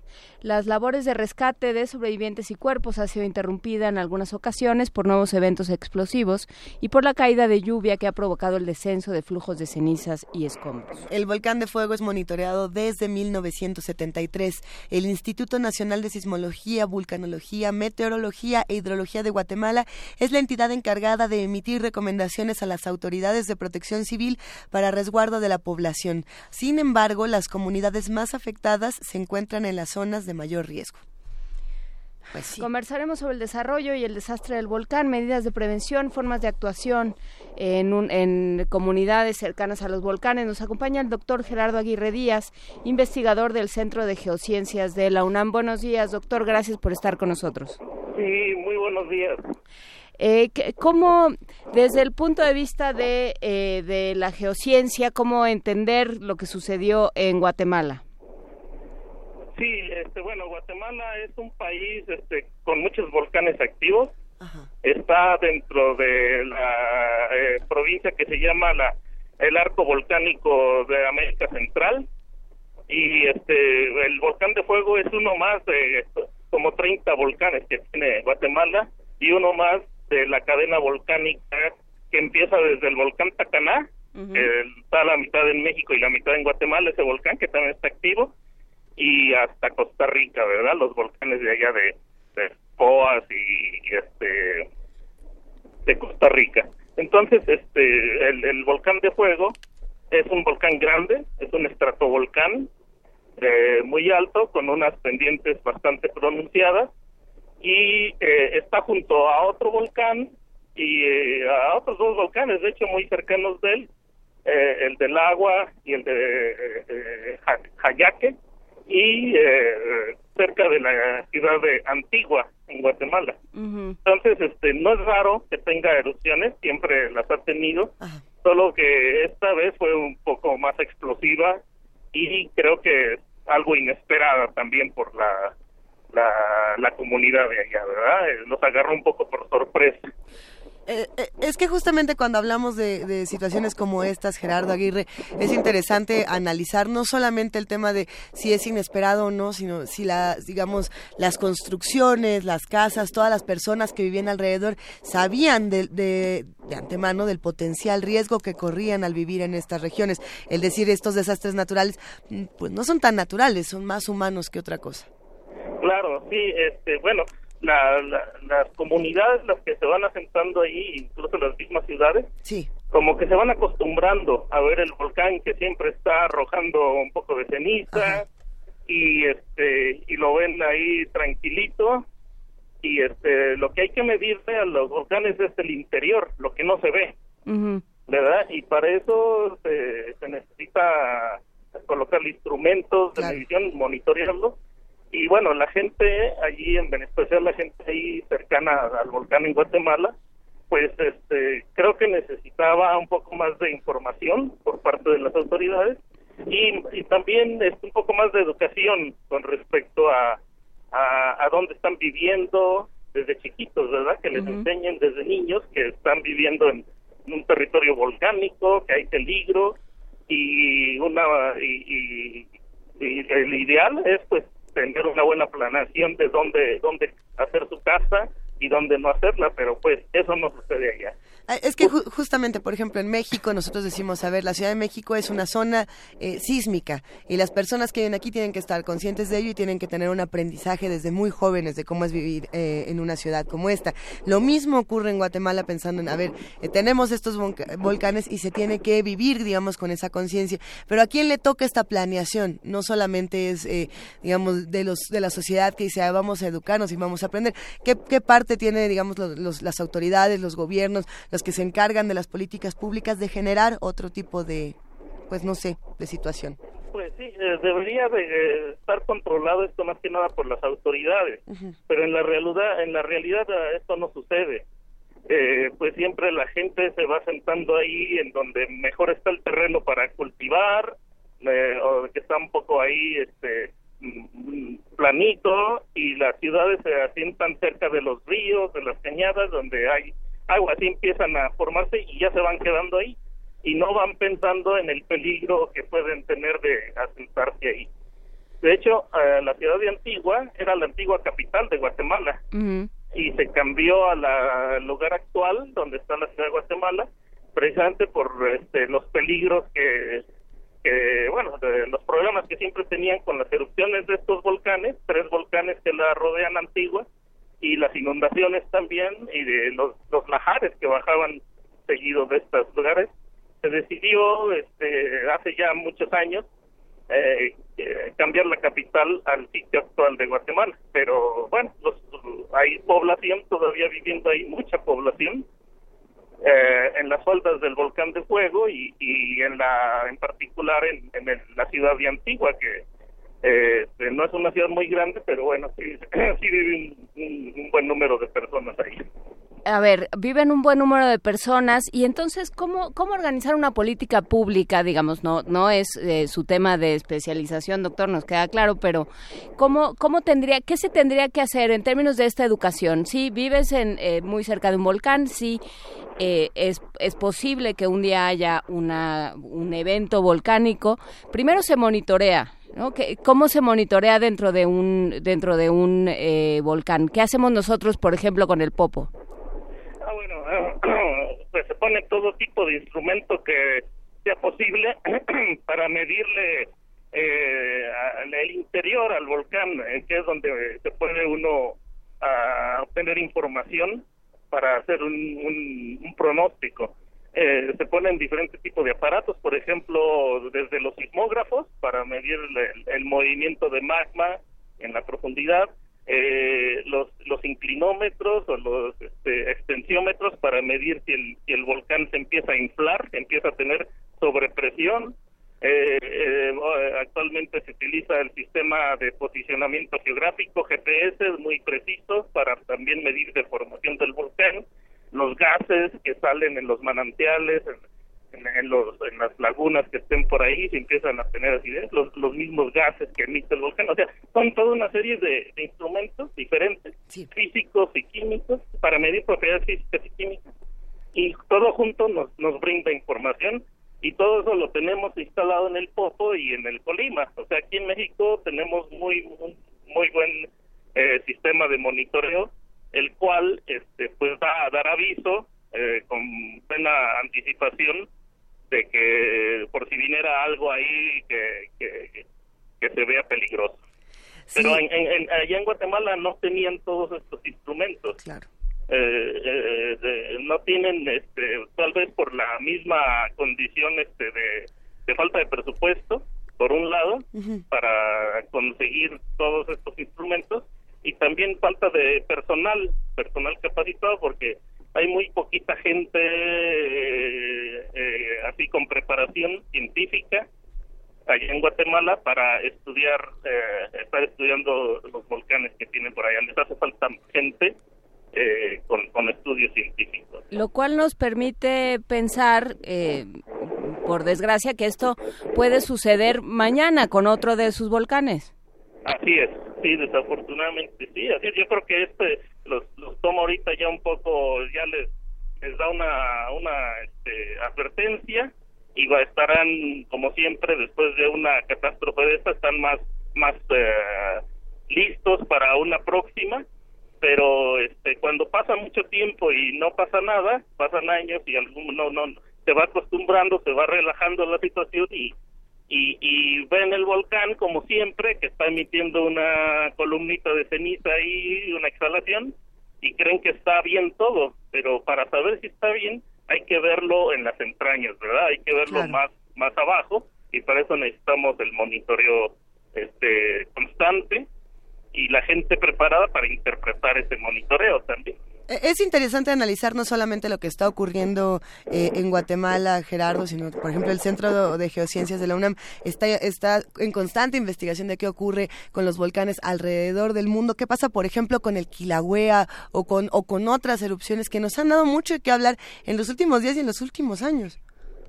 Sí, claro, bueno, el, el Kilauea es el volcán más activo del mundo. Ese siempre ha estado este, arrojando lava y un poco de explosiones pequeñas, pero es un volcanismo muy diferente al de Guatemala. Eh, el, la diferencia se da desde el, origen mismo de los magmas, cómo se formaron eh, desde hace mucho tiempo ahí en el subsuelo y tienen características, propiedades muy distintas unos de ellos por, por su diferente forma de formarse. No es igual un magma de una zona con el magma de otro lado, ¿verdad? Tú decías, Gerardo, justamente en un artículo que en el caso del Quilagüea el magma emerge de las laderas. ¿Qué significa esto y cómo es diferente al caso de Guatemala? Sí, bueno, el, eh, el volcán de Quilagua tiene su cráter también, tiene un gran cráter, es una caldera, es un cráter de, que también eh, tiene un lago de lava en, activo en, en el cráter pero también tiene en los flancos dos grandes fisuras o sistemas de fisuras que se llama el rift del este y el rift del oeste que es por donde muchas veces ha salido la lava y es el caso actual la lava actual está saliendo principalmente por uno de los flancos a lo largo del rift del este que incluso llega al rift hasta hasta la parte más baja del volcán entonces en lugar de salir casi todo el material por el cráter, que a veces lo hace, ¿verdad? En esta ocasión no, no lo está haciendo. Eh, sale la mayor parte del, de la lava por, por las fisuras. Y es una lava que no tiene mucho gas ahí de tipo este vapor de agua, sobre todo, que no lo hace explosivo. O sea, el agua, los gases son el principal componente que hace que un, un magma a la hora de salir se comporta de manera más explosiva y por el origen diferente del magma para el Kilauea que del de Guatemala, el magma de Kilauea más basáltico eh, no no viene muy enriquecido en, en, agua y tampoco es un magma tan viscoso como el magma de Guatemala. La viscosidad hace que la erupción sea diferente en, en Kilauea el magma es poco viscoso y el gas puede escapar fácilmente atravesando ese, ese magma. A la hora de salir sale sale el gas sin dificultad y, la, y sale una lava cuando sale cuando eh, hace erupción una lava prácticamente sin gases de manera tranquila sin, sin explosiones. Mientras que en un magma más viscoso como el de allá de Guatemala la única manera de escapar de los gases es rompiendo el magma, fragmentándolo y produciendo erupciones eh, piroclásticas que son más peligrosas, ¿verdad? Como las que, las que hemos visto acá, los flujos piroclásticos de, del volcán de fuego. Si uno sabe que este, que se está adquiriendo, que está tomando cierta presión el volcán y que en cualquier momento puede suceder un evento, ¿se puede hacer algo para que, eh, digamos, como para soltar la presión? Eh, como de que uno ayude al volcán a, Ajá. que se eh, libere un poco de presión de, de, manera artificial, digamos, causada, de manera provocada para que no sea tan fuerte la explosión. No, no, no, no es posible esto. Son, son, son, este, eh, digamos, energías muy poderosas las que se liberan en una mm. erupción, que el hombre no, no es capaz todavía de, controlar esa gran energía que se puede ir acumulando en, los volcanes. Ahí no, no, no hay mucho que hacer, este, más que eh, evacuar. Eh, y en el caso de los lajares, que son estos ríos de lodo, hacer un poco como lo han hecho los japoneses, ¿no? Que son yo creo que los más avanzados en este sistema de de, de, prevención de, desastres de, volcanes activos. Entonces ellos este han construido represas a lo largo de las barrancas para controlar un poco el flujo de estos eh, lodos calientes que conocemos como lajares. También a veces son los más destructivos incluso que la, la, erupción de, lava o de flujos piroplásticos. Entonces, este, ellos están muy avanzados. Yo creo que ah, sería el ejemplo a seguir.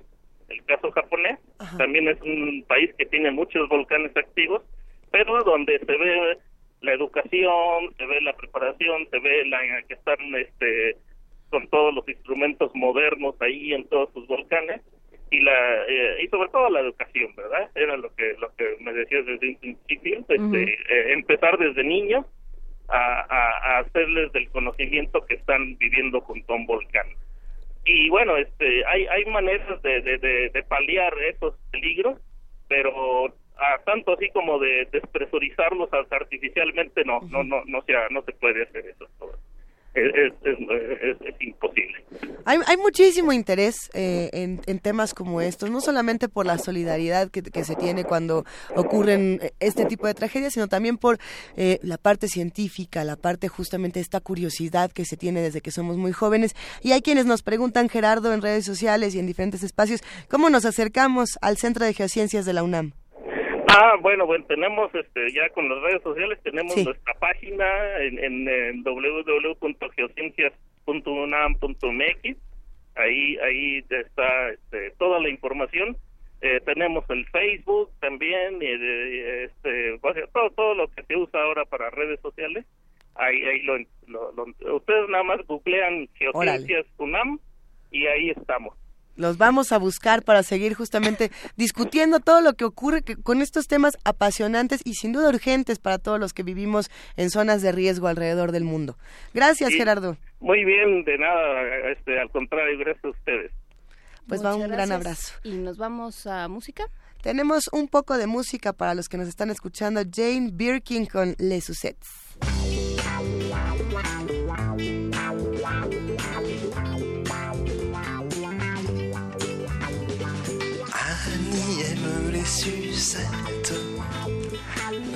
Sucettes à l'année, les sucettes à l'année d'Annie, donnent à ses baisers un goût anisé lorsque le sucre d'orge, parfumé à l'année, coule dans la gorge d'Annie.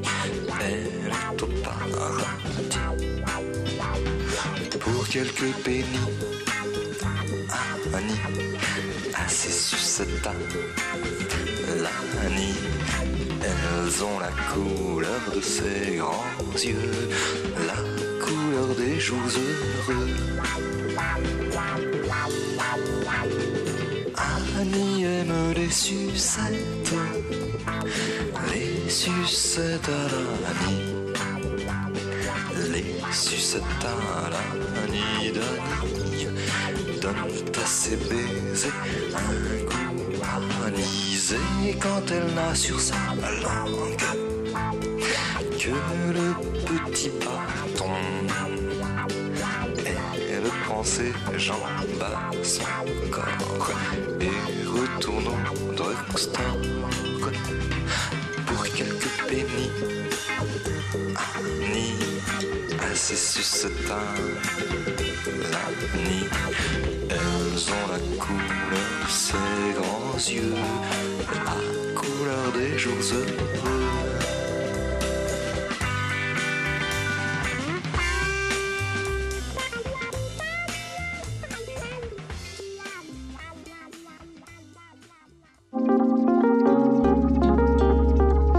Primer movimiento. Hacemos comunidad.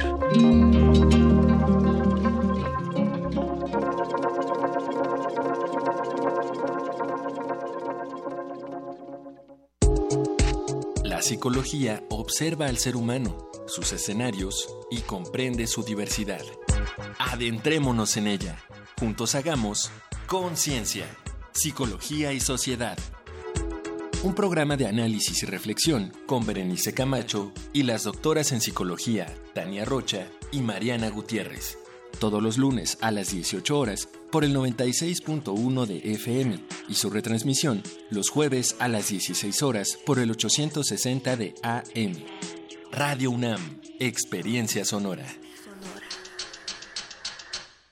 ¿Por qué vas a volver a votar por Enrique Vargas? Para que sigan estas buenas acciones. Para que sigamos progresando. Para que sigamos recibiendo cultura y diversión. Para que nos movamos más rápido en Izquilucan. Para que nos siga apoyando. Para que Vargas siga ayudando a la gente que lo necesita. Para que siga apoyando al deporte. Para seguir trabajando. Para que nos siga cuidando. Porque él es un empleado del pueblo. Para que siga ayudando a que nuestros pequeños salgan adelante. Soy Enrique Vargas. Sigamos creciendo. Candidato de coalición por el Estado de México al frente. PAN. PRD, Izquierda Hoy. Somos la izquierda que se identifica con las y los jóvenes, convencidos de lo que creemos, porque cuando dicen desigualdad, reclamamos igualdad. Cuando dicen jerarquía, reivindicamos la equidad. Cuando imponen control, decimos respeto a la diversidad. Y cuando hay abusos, exigimos nuestros derechos, los de todas y todos, sin distinciones. Estas son nuestras causas, es la actitud con la que vivimos. Hoy es nuestro tiempo y estamos seguros de una cosa. Somos la izquierda de hoy. Voto libre. Voto libre. Yo voto libre. Es mi decisión. Porque mi voto cuenta. Y voy a elegirlo yo. Voto libre. Investigo las propuestas. Elijo y exijo que las cumplan. Yo voto libre. Porque mi país me importa. Este primero de julio. Yo voto libre. ¡Voto libre! INE. La revista de la universidad en radio. Te invitamos a escuchar esta serie, donde cada mes diferentes personalidades se darán cita para dialogar sobre los conceptos a los que se enfrenta día con día el ser humano. Música, extinción, revolución, palabras. Cada tema será abordado desde la visión de nuestro invitado semanal. Dialoga con nosotros todos los jueves a las 16 horas por el 96.1 de FM en el papel, en la pantalla, en las ondas y en la web. La revista de la universidad abre el diálogo en Radio UNAM. Experiencia sonora.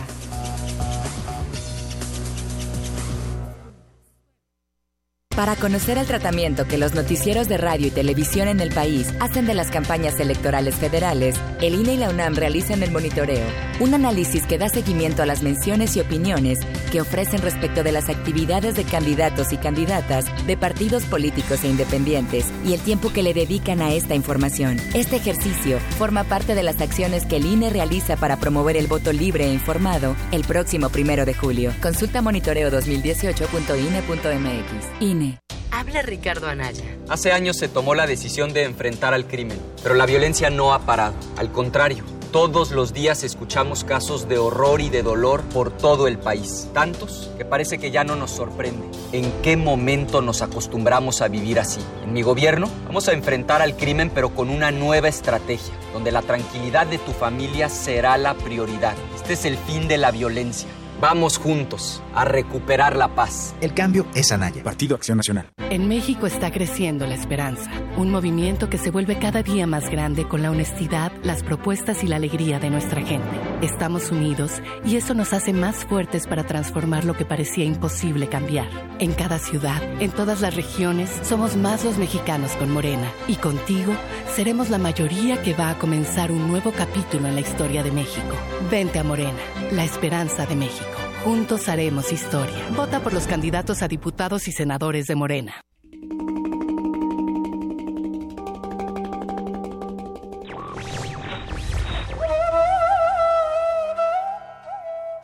A pesar de las ilusiones racionalistas e incluso marxistas, toda la historia del mundo es la historia de la libertad. Albert Camus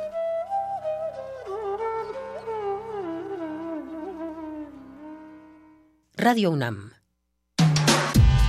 Primer movimiento. Podcast y transmisión en directo en www.radio.unam.mx.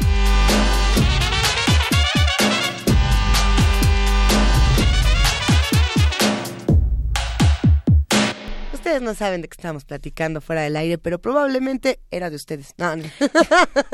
sí, de usted que nos está oyendo. De usted que nos mandó su tweet. Eh, gracias a los que están haciendo comunidad con nosotros.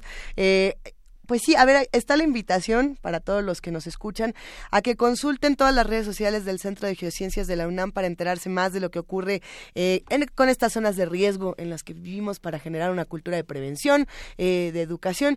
Y tenemos otras invitaciones, querida Juana Inés de esa. Eh, tenemos una por acá que puede estar buena, te la comparto, se las comparto.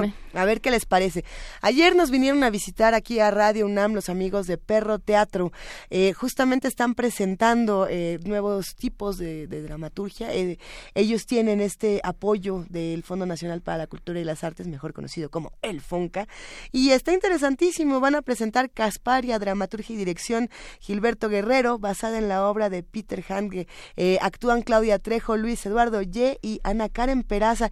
Esto va a ser el viernes 8 de junio a las ocho y media de la noche en el foro El Cubo. Esto es en Grajales Robles 28, esquina Mier y Pesado, muy cerquita de aquí de Radio En la colonia del Valle, muy cerca del Metrobús Amores. Insisto, pueden ir a la sala Julián Carrillo, por ejemplo, y luego se pueden ir a al foro El Cubo, a, pues justamente a presenciar todo este tipo de eventos y apoyar al teatro independiente, porque nos hace falta más espacios de, teatro. Y, y, más jóvenes que le quieran entrar. Y nos faltan opciones creativas para este mundo en el que estamos viviendo pero para eso, ah. hablando de opciones creativas, no sé, para, para documentar ya no el optimismo, sino otra cosa. Marco Fernández me escribe ahora, acaba de salir de esta cabina durante, estuvo la primera hora con nosotros hablando de la Auditoría Superior. Y dice em, que Juan Manuel Portal, el exauditor, está ahora en medios y dice que en su momento corrió a Colmenares Páramo, a quien está ahora a cargo de la, de la auditoría, y eh, y bueno, pues lo que dice Portal, el exauditor, es que Colmenares está desmantelando la auditoría por una venganza personal. Eh, pues habrá que pedirle cuentas a David Colmenares Páramo, habrá que seguir el trabajo de la auditoría y bueno, pues no dejar que pues nos quiten esa institución que más o menos funcionaba eh, dentro de sus limitaciones. Pero bueno, muchísimas gracias a Marco Fernández, como siempre, y para paliar un poco todo esto, nos vamos con poesía. Nos vamos a la poesía necesaria. Primer movimiento.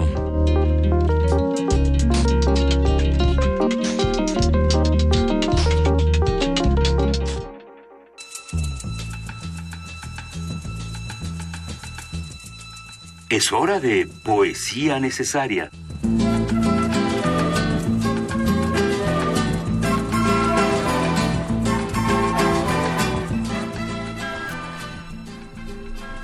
Poesía necesaria.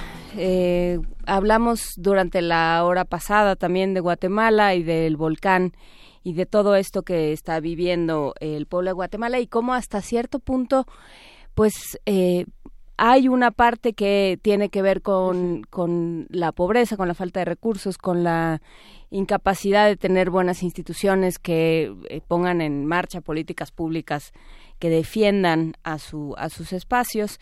Y bueno, pues recuperamos a uno de los grandes poetas guatemaltecos del siglo XX, Miguel Ángel Asturias, eh, no solo novelista, eh, sino también, por supuesto, un poeta muy importante, con muchos tonos. Además, vale la pena asomarse a la poesía de Miguel Ángel Asturias porque no solo va a lo íntimo, no tiene un poema sobre los abuelos que es muy lindo, sino que también va a lo pues a lo elegíaco, a, la épica y recupera a Tecún Humán, eh, uno de los últimos gobernantes quiché, eh, que según los anales de Cachiqué fue asesinado por Pedro de Alvarado en 1524 en uno de estos actos de, conquista y de pues de en, en, estas voluntades de arrasar con lo que existe.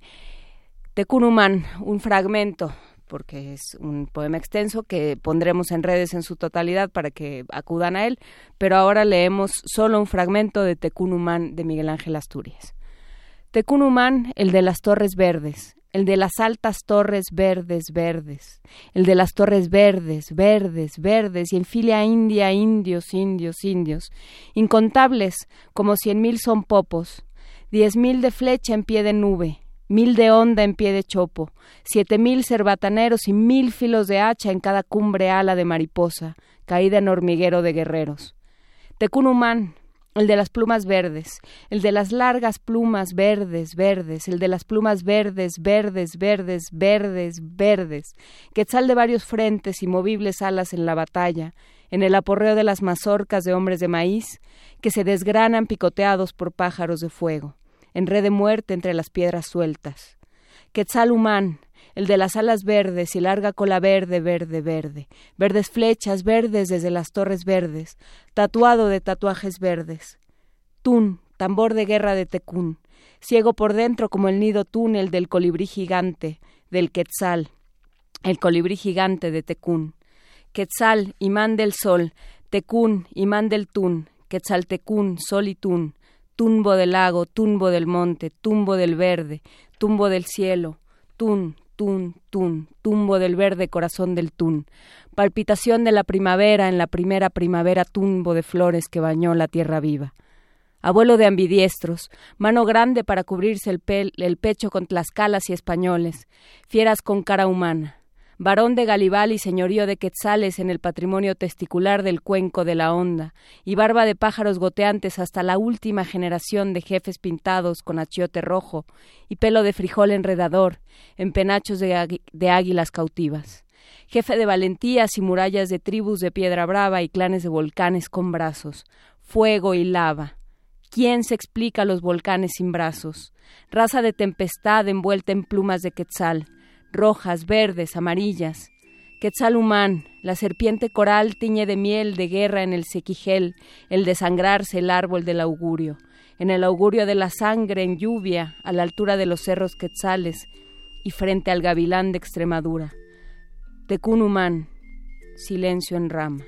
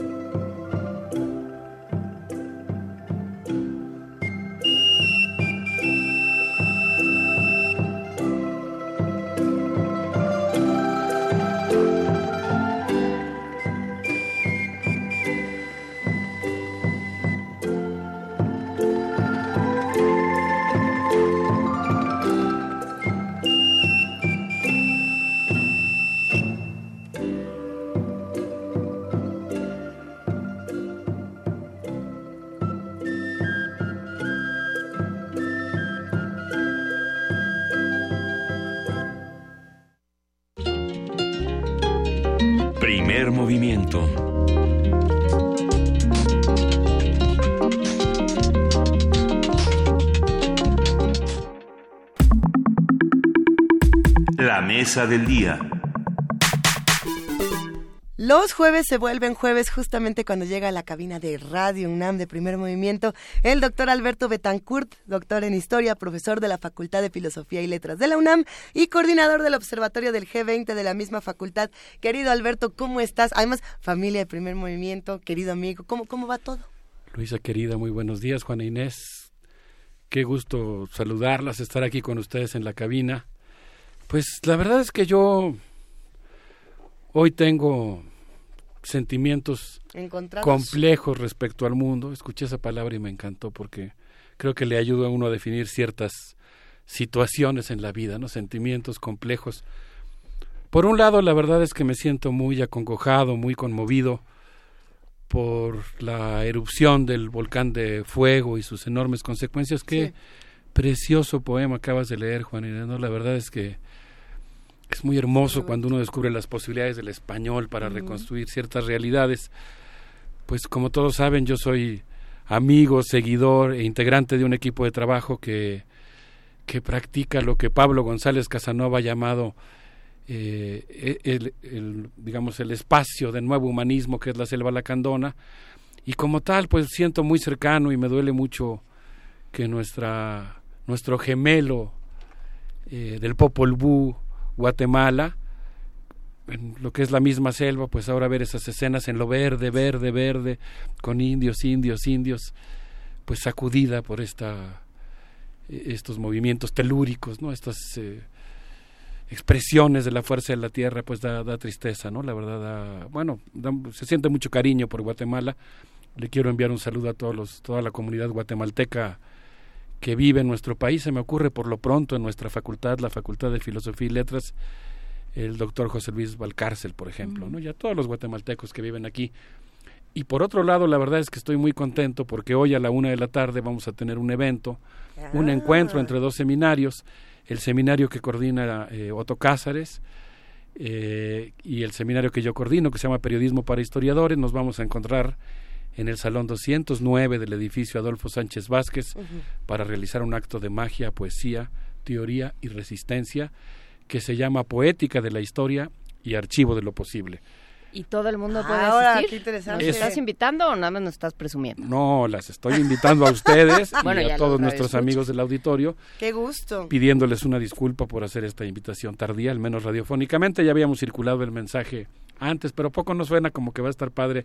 Suena riquísimo. A ver, ¿podemos repetir dónde, cuándo, cómo y a qué hora nada más? Es hoy a la una de la tarde en el Salón 209 del edificio Adolfo Sánchez Vázquez de la Facultad de Filosofía y Letras que está atrás del estadio de fútbol. Los alumnos de ambos seminarios van a presentar los resultados de su trabajo. En el caso de Otto van a hacer una puesta en escena radiofónica de reflexiones en humanidades y en el caso de los integrantes del seminario Periodismo para Historiadores nos van a mostrar los resultados de estar siguiendo durante un año a un jefe de Estado eh, y estar pues observando el mundo, ¿no? Así que entre todos vamos a construir un caleidoscopio que, pues nos va a permitir de tener un pretexto para realizar un ritual humanístico el día de hoy. Estoy segura de que muchos de los que hacen comunidad con nosotros estarán el día de hoy atentos, sobre todo porque eh, tanto Otto Cázares como tú, Alberto Betancourt, forman parte de esta, de esta comunidad radiofónica de Radio UNAM y, y los que están dentro de estos seminarios son seres inteligentísimos y divertidísimos de muchas maneras, así que no, no se puede uno perder todo lo que va a ocurrir el día de hoy. Por supuesto, en la UNAM tenemos un tesoro humano valiosísimo y es el caso, por supuesto, de los integrantes de nuestros seminarios. ¿Y hoy, y hoy qué va a pasar? Porque el tema, y, el título de esta charla se antoja mucho, mucho, mucho. Pues sí, el día de mañana comienza en Charlevoix, Canadá, la cumbre del G7. Yo le puse como tema al título de la intervención del día de hoy, los supermillonarios son como una fuerza de ocupación. Y pues quisiera yo hablar de algo que creo que a todos nos tiene azorados. Nosotros vivimos hoy en un mundo financiarizado. Uso el concepto con precaución porque sé que hay una polémica entre los economistas para ver si ese es el término adecuado, pero lo uso para denotar un mundo en el que las finanzas tienen un enorme peso en relación a otros sectores y actividades económicas, al sector primario, agrícola, al sector secundario industrial y dentro del sector servicios, pues las finanzas tienden a ocupar un lugar muy importante, ¿no? Eh, en cierto sentido, yo diría que es también la fetichización propia del capitalismo tardío, esta imagen especular de la producción que son las finanzas. Sonó un poco locochón lo que dije, no, pero me parece que es una manera de, de expresar las cosas. Bueno, pues en este mundo financiarizado en el que nosotros vivimos, yo diría que es un mundo que se encuentra al borde de un ataque de nervios. Resulta que Estados Unidos impulsó durante décadas los mantras del neoliberalismo y el libre comercio como si fueran sinónimo del progreso, pero ahora, al parecer, han mutado las formas de obtener ganancias extraordinarias en la reproducción de capitales. Ha, cambiado, han cambiado, digamos, vamos a burlarnos un poco del lenguaje empresarial de nuestros días, las ventanas de oportunidad. Ahora, para reproducir rápidamente los capitales y explotar el trabajo ajeno, los capitales se están moviendo a otros sectores y por otro lado, pues Estados Unidos ha decaído en su competitividad, así que pues parece que está a punto de abandonar el proyecto de un capitalismo global, que es un poco el discurso que nos vendieron en los últimos 20 o 30 años. Es todo un tema teórico, ¿no? Algo así como que se habían desdibujado las fronteras y los intereses nacionales. Y, ahora vamos de regreso. Y ahora se estaba conformando, o, lo que nos decían es que se estaba conformando una, una especie de clase capitalista internacional, en donde los capitales estaban tan imbricados entre sí eh, las sociedades eran tan fuertes que rebasaban, digamos, los intereses y las fronteras nacionales y consecuentemente eso tenía una enorme ventaja porque supuestamente disminuía la posibilidad, por ejemplo, de conflictos armados, debido, por decir algo, a, a la relación de siameses capitalistas entre China y Estados Unidos, por poner un caso. Brevísimo, nada más, antes de continuar con esta conversación, si podemos explicar a los más grandes rasgos, y en, ahora sí que el resumen del resumen, quiénes son los que pertenecen eh, en este, quiénes son los países que conforman este, este G7 y por qué eh, es relevante, por ejemplo, está, si no me equivoco, es Italia, eh, Francia. Sí. Híjole, bro, no, He bromeado aquí llamándole el Comité Central de la Clase Dominante. Son los países centrales del sistema económico mundial. Son Estados Unidos, Francia, eh, Alemania, Gran Bretaña, Italia, Japón. ¿Cuál se nos está? Ah, me faltó uno ahorita. A ver, es que justo Canadá, Canadá, Canadá el anfitrión de la cumbre. Eh, son los países que normalmente se reunían primero los ministros de finanzas, ponen las reglas de la economía mundial y paulatinamente la verdad es que el G7 se ha convertido en un espacio central de discusión y negociación intercapitalista o interimperialista para generar consensos en términos de la economía, la gobernabilidad y la seguridad mundial. Bueno, pues entonces están cambiando las reglas y yo me imaginaba esta cumbre del G7 como un barrio residencial de Hawái en el que de pronto se empiezan a abrir grietas en el suelo y asoma la lava. Estamos en un mundo globalizado así que se está grietando y asoman las contradicciones del subsuelo. El gran Ernest Mandel se ha planteado en uno de sus textos maravillosos, El capitalismo tardío, que pues en realidad lo que ocurre en esta época o ocurre en general con el capitalismo es que existe un fenómeno contradictorio. Por un lado, hay una tendencia a la socialización de la producción. Digamos que para producir algo se requiere cada vez el concurso de un mayor número de seres humanos, de una cooperación internacional para ensamblar un automóvil o producir un refrigerador. Eh, eso es algo que está ocurriendo. Pero por otro lado se mantienen intactas las competencias, las contradicciones y las luchas entre capitales particulares. Y creo que lo que estamos viendo ahora pues es justamente eso, ¿no?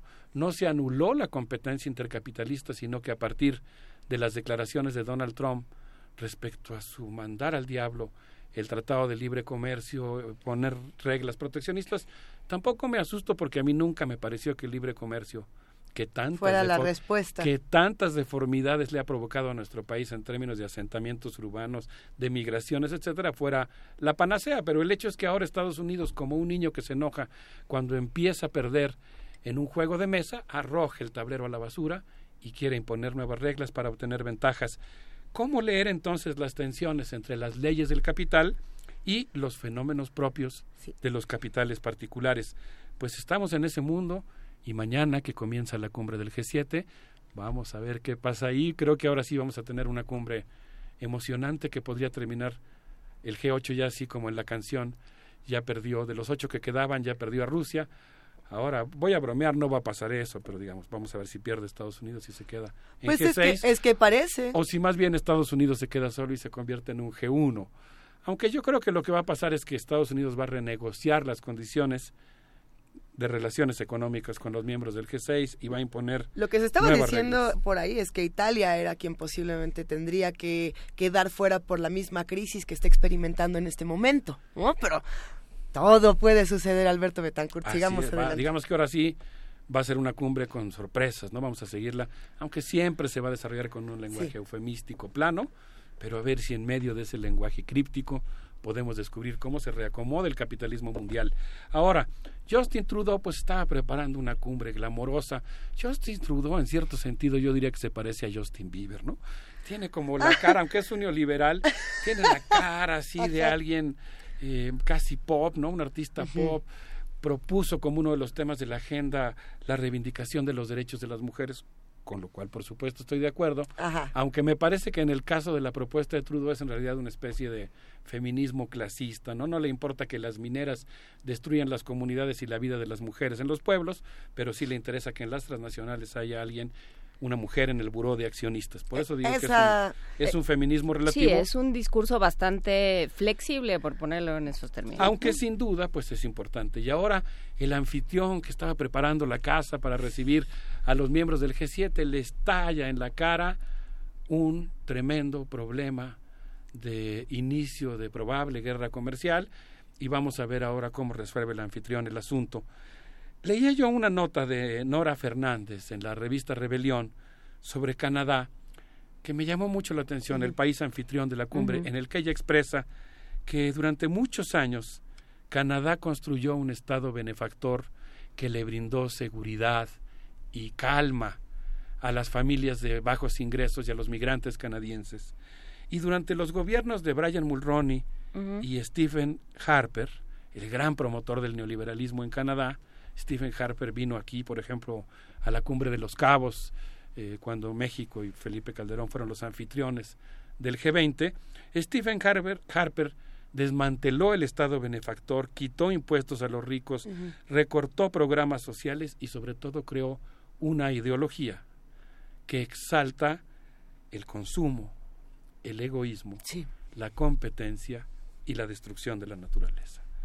Y hoy, pues resulta que nos dice Nora Fernández, ya no se vive con la misma tranquilidad en Canadá. Ahora las familias de bajos ingresos y los migrantes están sujetas a todas las presiones de un sistema político que ha desmantelado el Estado benefactor y dice que ahora en los, en los barrios de los trabajadores en Canadá se siente como si hubiera una fuerza de ocupación. Esa fuerza de ocupación la constituyen los supermillonarios, no, no sé, aquí sí me movería con precaución, pero todos hemos escuchado el término gentrificación. En cierto sentido podríamos pensar que el mundo entero se está gentrificando. Estoy tomando el concepto con comillas e ironizándolo, porque a veces creo que la gente lo adopta y sin pensarlo ya da por hecho que es el concepto más apropiado para explicar el fenómeno. Yo hoy lo retomo para ilustrar esta idea de Nora Fernández publicada en la revista Rebelión, refiriéndonos al hecho de que los supermillonarios son como una fuerza de ocupación que redistribuyen el espacio, ponen nuevas reglas de convivencia urbana y pues se ocupan los, los barrios y reordenan la vida de miles de millones de personas en el mundo. Lo que ha hecho Canadá en América Latina, con sus mineras, lo que ha hecho, es decir, cambiar las reglas del juego a nivel mundial. Hay 70 supermillonarios que controlan la economía canadiense, los Thompson, los Weston, los Irvings, los Rogers y los Aputos. Y son los nuevos o, o los viejos dueños de Canadá imponiendo nuevas reglas y tratando de consolidar su poder económico, político y social. Entonces, ¿qué fue lo que propuso Justin Trudeau para esta cumbre del G7. Justin Trudeau tiene una preocupación que quizá todos compartimos, aunque no su enfoque y su punto de vista, la salud de los océanos, el incremento de los niveles del mar, la acidificación del agua marina y, desde luego, el adelgazamiento del hielo ártico. Nada más que aquí, fíjense ustedes, es donde yo me encontré con algo en eso todos estamos de acuerdo, pero yo he estado viendo que detrás del discurso ecologista y feminista de Justin Trudeau y de los países del G7 hay gato encerrado. Y una de las cosas que descubrí leyendo la revista de estudios de política exterior y particularmente un artículo de Blanca Palacián e Ignacio Sánchez es que conforme se, van se va derritiendo el Polo Norte, va aumentando su importancia económica. Porque resulta que conforme se derrite el glaciar... Permite otras rutas de navegación. Exacto. Ándele. lo, dijo aquí, este...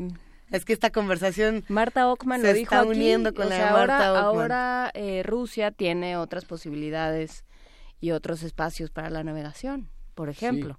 Interesante porque se va a conectar y se va a poner. ¿Cómo no? Sí. Hay ocho países que se están disputando el Océano Ártico y conforme se derriten los casquetes polares, aumenta la posibilidad de extraer minerales, de sacar hidrocarburos, de tener rutas marítimas, algo muy importante, y de incluso explotar el turismo. Así que digamos que esa, esa zona que se está devastando ecológicamente, al mismo tiempo incrementa su valor económico. ¿Qué les parece si escuchamos algo de protesta proveniente del Festival de Jazz de Montreal. Siempre. Eh, con Delage, que se llama Mr. President. A ver qué les parece y regresamos a seguir platicando sobre el desierto.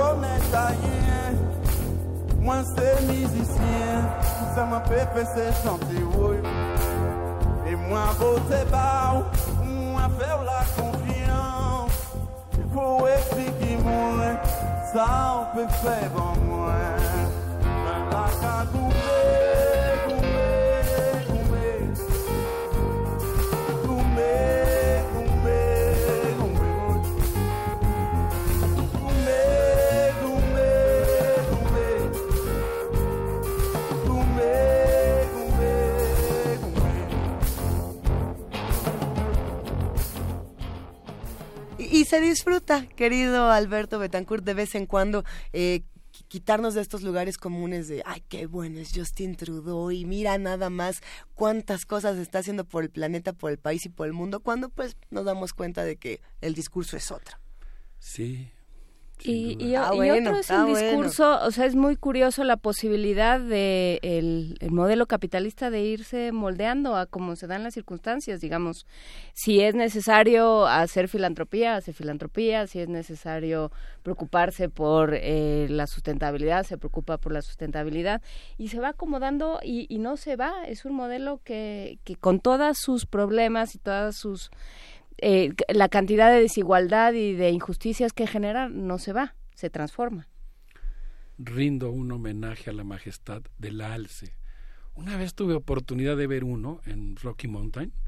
Qué cosa más impresionante ver un animal gigante de esos eh, con su mirada, ¿no? Porque además uno ve los animales en las fotos, pero no captas la mirada que él lanza cuando te descubre en medio de los árboles, ¿no?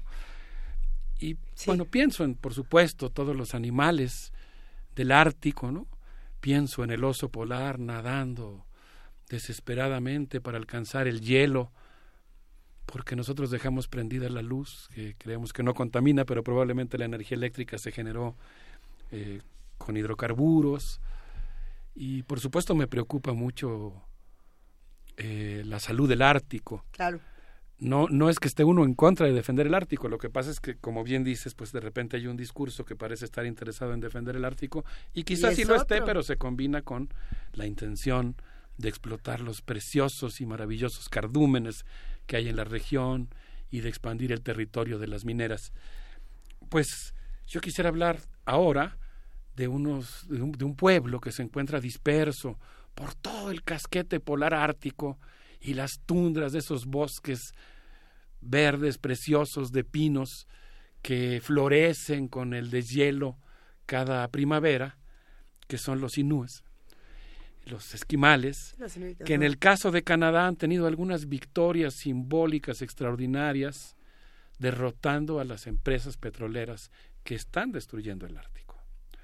Y que forma parte de este proyecto de expansión que promueve Justin Trudeau, Fíjense ustedes nada más para darnos una idea de lo que significa el extractivismo canadiense. Canadá tiene montada una empresa de extracción de petróleo, de gas, de diversos metales, que ha provocado una cantidad de daños ecológicos en América Latina realmente impresionantes.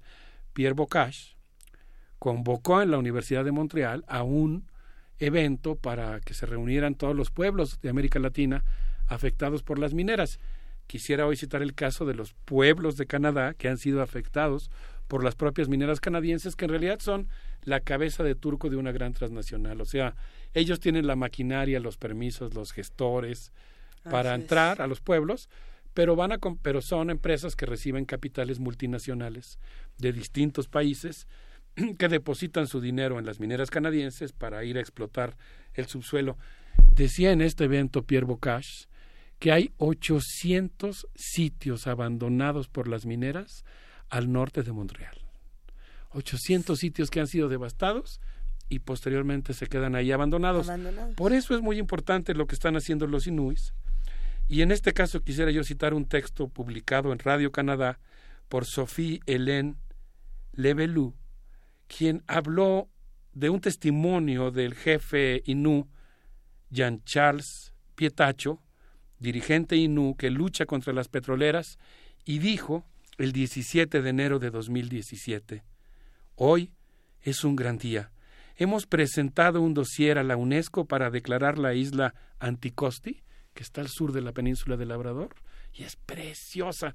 Veía yo las escenas impresionantes de los venados, ¿no?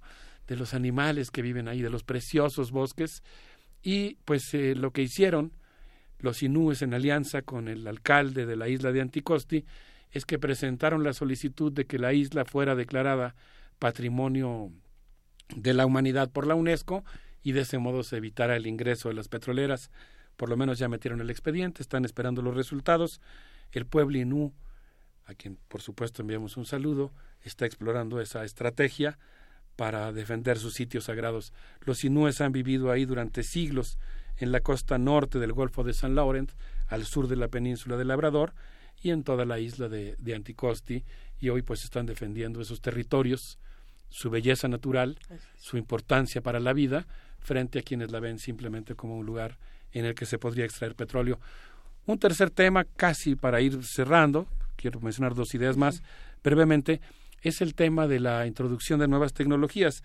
Justin Trudeau promovió para la cumbre del G7 la capacitación de los trabajadores del mundo y particularmente de los países que integran el grupo para poder contratarse en sectores industriales relacionados con la robótica, la inteligencia artificial, la biología sintética, qué miedo, y eh, la impresión 3D y las tecnologías limpias, entre comillas.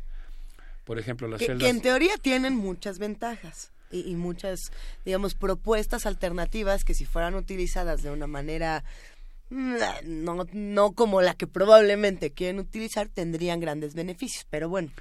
algunas de ellas, pero por ejemplo, yo creo que la biología sintética es todo un terreno que incluye mm, transgénicos, semillas Terminator, verdaderos riesgos desde mi punto de vista para la salud mundial y para el medio ambiente mundial y específicamente para los riesgos de para un país tan rico, ¿no? que durante milenios ha cultivado su diversidad genética, sus flujos génicos, que, que ha promovido, esto suena hasta así bonito, ¿no? El intercambio de flujos génicos vegetales mm. con la intervención humana desde hace mucho tiempo y, y este tipo de monstruos, como las semillas Terminator, podrían erosionar gravemente su riqueza genética. Eh, entonces, sí, ¿quién no se va a fascinar ante la robótica?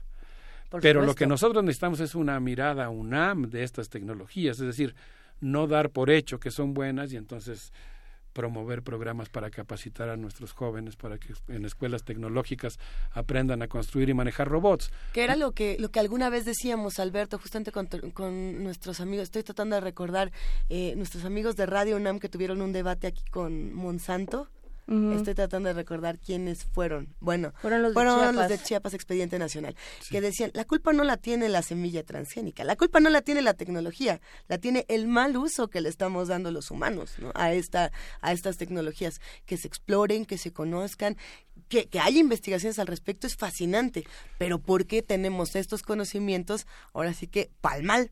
¿no? Así es. Sí, hay un documento que le voy a pedir a nuestra amiga eh, Vania Nuche que nos haga favor de colocar en redes. No es muy crítico, pero es interesante que se llama Encarando los riesgos de la automatización en el empleo. Fue producido por la Organización para la Cooperación eh, y el Desarrollo Económico, la OCDE, y en este documento dice algunas cosas interesantes. Por ejemplo, dice que el 12% de los empleos, 12% de los empleos de los países del G7 se han robotizado y que están por robotizarse en los próximos 10 años, otro 36%. Es decir, casi la mitad de los empleos en los países del G7 van a estar sujetos a automatización. Consecuentemente, nosotros necesitamos armar un círculo de estudios de Benjamín Coriat y estudiar su texto El taller y el robot y cómo la robotización ha sustituido los procesos de taylorización y ha provocado estos fenómenos de hiperespecialización del trabajo, ha cambiado las reglas de competencia entre capitales, pero sobre todo está modificando las relaciones entre capital y trabajo. Por cierto, una cosa que me llamó mucho la atención porque yo pensaba exactamente lo contrario, es que los más afectados por los procesos de automatización son los jóvenes, porque los robots hacen las tareas más simples normalmente, aunque ya pueden hacer diagnóstico médico y asesoría financiera, la tendencia es que normalmente se automatizan los trabajos más simples que son por los que normalmente ingresan los jóvenes a su primer empleo. Así es. Consecuentemente, yo me imaginaba que un millennial, por el hecho de estar acostumbrado a hacer clic y con tener un profundo conocimiento de la navegación por Internet y del uso de software, estaba mejor preparado para insertarse en este mercado laboral automatizado. En cierto sentido, sí, pero al mismo tiempo, digamos que los robots los están frenando y están conteniendo el ingreso de los jóvenes al mercado de trabajo. Sí, creo que la, la discusión que se tendrá que dar desde la UNAM y este y que empezaremos a dar desde el aniversario de primer movimiento en el que nos preguntaremos qué nos hace humanos, ¿Qué, ¿Qué, somos, si, si no somos capaces, o sea, o si ya un robot es mucho más capaz de hacer una misma acción este, de manera repetida durante un día entero, sin cansarse, sin hartarse, sin preguntarse por qué lo está haciendo, bueno, eh, entonces nosotros que nos toca. Y creo que ese es el trabajo que se tiene que dar desde la UNAM. O sea, no solamente decir, bueno, sí, qué bueno que existe esta posibilidad, qué bueno que existe esta tecnología, qué bueno que la ciencia nos ha llevado hasta ahí, no se trata de detenerla, pero sí se trata de detenernos nosotros a pensar que para qué lo queremos, qué vamos a hacer con eso, eso qué va a implicar qué trabajos vamos a seguir haciendo, qué nos va a hacer humanos y qué em, y qué estamos ofreciendo. No están, no tendrían que estar peleados. Pero entonces, ¿dónde estás poniendo tu, eh, tus miras y dónde estás poniendo tu sistema de, de jerarquías y de, y de organización? O de hablar de valores, pero de valores. ¿Dónde está tu ética? Sí. ¿Para qué quieres formar seres humanos? ¿Qué, ¿En qué los quieres formar? ¿Cómo los quieres hacer? ¿Y qué mundo quieres? ¿Quieres un mundo con montones de productos? Tenemos que tener una mirada crítica sobre los procesos de robotización, inteligencia artificial y automatización. Tenemos que preguntarnos cuál es la diferencia entre la carne y el silicio y tenemos que combatir a los robots esquiroles de los que ya hemos hablado aquí, ¿no? Esos, esos procesos de automatización que se usan también para quebrar la resistencia sindical. Quisiera terminar pues diciendo que me preocupa mucho que el grupo, el G7, convocó también a discutir el tema de la seguridad mundial y considera como uno de, los de las grandes preocupaciones de estos países la situación de los derechos humanos en Venezuela. No le preocupa que las mujeres no puedan asistir a la universidad en Arabia Saudita o que se esté bombardeando Yemen. Le preocupa tremendamente la situación en Venezuela. La verdad es que cuando uno revisa lo que ellos llaman la agenda de seguridad del G7, Corea del Norte, Rusia, Siria y Venezuela, pues se da uno cuenta de lo que significa querer imponer un orden mundial eh, completamente imperial, ¿no? O sea, cómo se están eh, solazando en destruir los lugares que por diversas razones y con sus contradicciones se oponen a este orden imperial. Pues viene la cumbre mañana y pasado mañana, vamos a ver qué es lo que ocurre ahí. Por lo pronto yo creo que habrá tres cosas muy importantes que observar. En primer lugar, pues vamos a ver yo creo que va a haber un consenso en algo en la relación entre capital y trabajo y se, va, se van a poner de acuerdo en cómo los supermillonarios siguen ocupando nuestros barrios. Creo que eso va a pasar, aunque sea con un lenguaje muy dulce. En segundo lugar, y ahí sí está lo emocionante, digamos, la novedad, es que no sabemos qué correlación de fuerzas se va a establecer entre Donald Trump y el resto de los miembros del G7, hasta qué punto se podría eventualmente fracturar producto de la competencia intercapitalista el G7. Y finalmente, pues vamos a ver qué, qué es lo que el G7 le intenta imponer al mundo y cómo reacciona el mundo ante estas imposiciones. Por lo pronto, yo creo que es muy importante que nosotros sigamos atentos y manteniendo una mirada y un pensamiento propio frente al G7 y frente a los fenómenos las turbulencias del mundo contemporáneo. Qué interesante. Hay montones de estudios sobre lo que va a ocurrir, montones de preguntas. Por ahí hay quienes dicen, bueno, lo que haga Estados Unidos lo hará Japón, ¿no? Eso ya quedó más que claro que para donde se mueva Estados Unidos. ¿Quién sabe? Porque ahí viene, la, ahí viene la cumbre entre, entre Trump y y eh, Kim Jong-un y ya y ya fue Shinzo Abe hoy está Shinzo Abe diciendo no no oigan pero ya por qué me dejaron diciendo no no pero cuidado con cuidado con aquello que decidan porque todo me afecta. Hay un par de comentarios en redes sociales que quizá nos pueden servir para cerrar esta conversación, querido Alberto Betancourt, que además tienen mucho sentido del humor. Eh, Pablo Extinto nos dice, Justin Trudeau es el diablo con vestido azul, pero es tan guapo. Y Tania Mafalda le responde, pues si se le quita lo guapo cuando piensas en el cochinero que hace con las mineras, prefiero a Justin Bieber. Eh, esas son algunas de las preguntas que nos dejan ahí. Eh, ¿Qué va a pasar? Yo insisto, ¿qué va a pasar con Italia? ¿Qué va a pasar con Italia? Ya, ya, a ver si lo platicamos la próxima semana, ¿no? ¿Qué fue lo que pasó en este G7? Hay muchas cosas que, observar, hay que estar muy pendientes. Sí. Muchas gracias a nuestros amigos del auditorio que nos siguen. Eh, les mandamos un abrazo. ¿Qué les parece si nos despedimos con Rubén Blades, con La Rosa de los Vientos y la necesidad de mantener la esperanza? Qué gustazo. Gracias, querido Alberto Betancourt. Gracias a ustedes. ¿Quién dice que perdimos? Si entre la esperanza sigue Panamá. ¿Quién cree que no hay manera de dar a su historia un mejor final? Sigamos respirando, pero también por los demás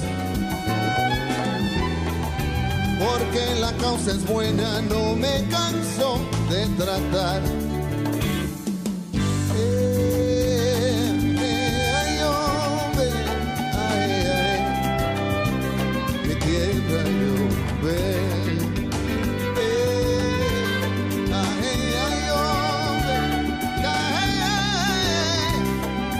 patria llover. ¿Quién dijo que la vida se puede apuntalar? A fuerza de mentiras, removiendo heridas y olvidando amar. ¿Cómo borrar distancias echarnos a andar? ¿Por asumir que el norte está en el sur y delirar? Eh, ay, ay, hombre, ay, ay, mi tierra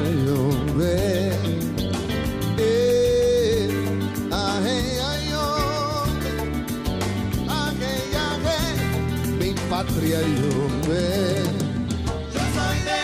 Eh, ay, ay, hombre, ay, ay, mi patria llover. sota el vendaval. Pero que sé por dentro, yo soy de donde nace la rosa de los vientos, la sota el vendaval. Pero que sé por dentro,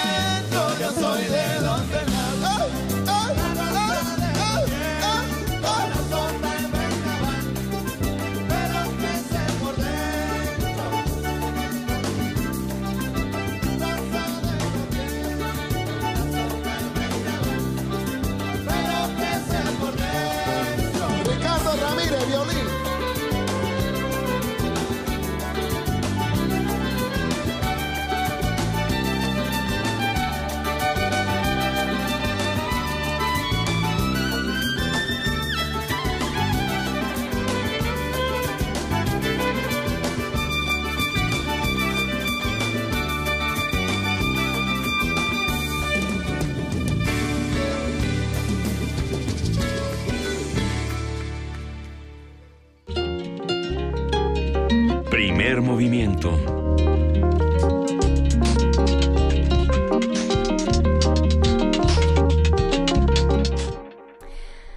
Nueve de la mañana con 51 minutos en este jueves 7 de junio, Luisa Iglesias. Diles algo. ¿A, quién? No ¿Justin Trudeau? Dile algo a Justin Trudeau, Juana Inés. Yo creo que ya con el saludo que enviamos al pueblo inuit ya estarán contentos. Hay, eh, creo que muchas discusiones, el pueblo, el pueblo inuit. Eh, ahí tenemos por ahí una grabación de los inuit, ¿verdad? ¿No? A ver, bueno, luego lo platicamos. Pero creo que la discusión de la robotización y los avances tecnológicos, tanto de transgénicos como de eh, lo que ocurre, digamos, con el trabajo del humano en contra de la máquina o a la par de la máquina o detrás de la máquina. Es algo que se tiene que hacer, como bien lo decía Alberto Betancourt, desde nuestra universidad, eh, con todas las, perspectivas posibles. Por un lado, a reserva de tu, de tu mejor opinión, querida Juana Inés, eh, se suponía, o por lo menos en teoría, eh, según los filósofos de la, de la ciencia ficción y de la robótica más adelante y de estos avances tecnológicos, que la robotización iba a servir para que las personas dedicaran su tiempo a cosas más importantes, como pensar. ¿no? Ese era el punto, era eh, vamos a automatizar ciertas funciones para que las personas que se dedican todo el día a estar picando el botón, no lo piquen y se dediquen justamente a pensar. Eh, el tema con esa discusión era ver los recursos que se invierten en las personas que pican el botón tienen que seguir con esas personas para que puedan dedicar su tiempo a pensar. Si no, no sirvió de nada la automatización, ¿no? Esa era como una de las grandes controversias. Y tiene que ir aparejado por, eh, por un proyecto educativo y tiene, que, y tiene que ver con dónde sitúa sus, eh, sus prioridades, sus recursos, que son una especie de de traducción de las prioridades o de, concre de concreción de, de, las prioridades donde coloca sus recursos una sociedad. Eso es algo que nos tendremos que preguntar en este sexenio, en el que sigue y todos los días. ¿Qué, estamos haciendo? ¿Qué estamos formando? ¿A quién estamos formando? ¿Para qué los estamos formando? ¿Qué entendemos por aprender y qué entendemos por aprender constantemente? Por ser capaces de de reaprender de, y de mover nuestras formas de ver el mundo. Pero eh, hablando un poco de este tema de manera lateral, pero, pero importante siempre. Ah, no. ah, no, nos seguimos con robots. Em, vamos a, escuchar esta serie, este fragmento de esta serie. Ya ves, me sacaste de ritmo. Esta serie de la Biblioteca Digital de Medicina Tradicional Mexicana, Flor de Manita. Ah, ¿quién te quiere?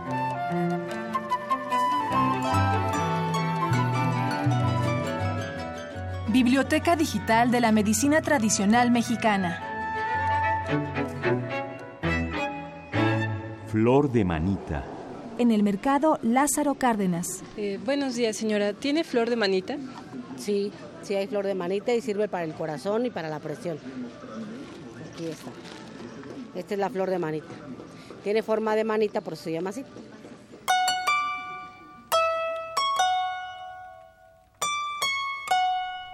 La maestra en ciencias Abigail Aguilar Contreras, jefa del herbario medicinal del Instituto Mexicano del Seguro Social. Aquí tenemos pedacitos de la flor de manita.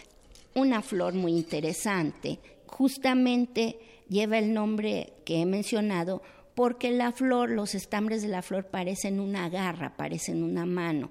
De hecho, el nombre en náhuatl de este árbol es Mapaxochil, Mapac mano, xochil flor. Pues esta flor de manita que aquí tenemos en estos frascos, eh, que ya son pedazos de la flor, ya está seca, la gente la compra para problemas del corazón, no del sentimiento, sino dolorcitos en el corazón. La flor de manita, el guarumbo, son plantas que a mí me gustan mucho porque me recuerdan mis primeras colectas de plantas medicinales y plantas, por ejemplo el guarumbo, que fuimos el primer grupo de investigación que tomó en cuenta el saber médico popular, le dimos su justo valor a los sabedores, a los especialistas de la medicina tradicional en este país y esas plantas que hicieron historia ya, porque fueron los primeros que se investigan a nivel científico y se convalidan experimentalmente el uso popular de esa planta.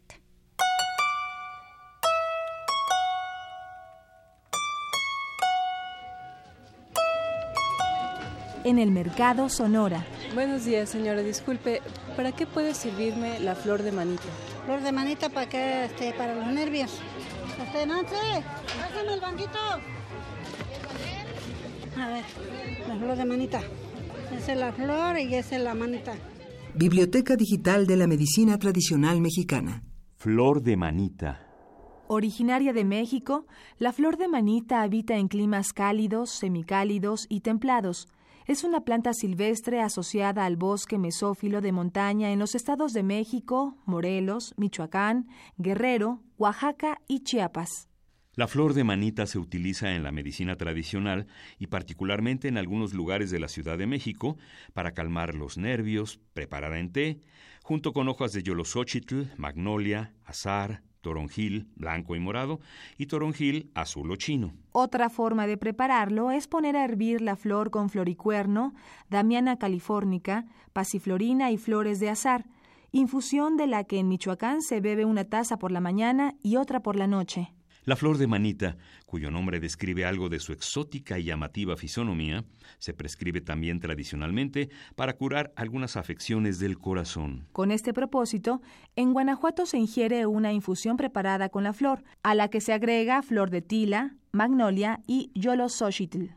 Y en Hidalgo, además de prepararse con estos mismos fines, se la ocupa a su vez para regular la presión.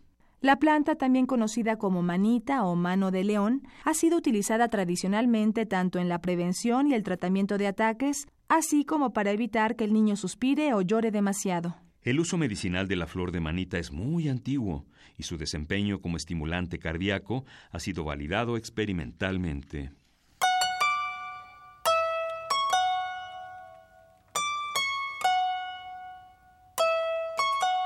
La información que aquí se presenta puede encontrarla en la Biblioteca Digital de la Medicina Tradicional Mexicana, una publicación de la UNAM a través de su programa universitario México Nación Multicultural.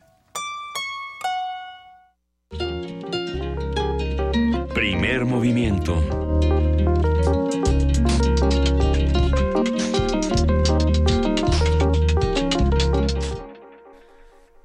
9 de la mañana con 58 minutos. Estabas diciendo, Luisa Iglesias, que hoy es el día, es el, se conmemora el Día de la Libertad de Expresión.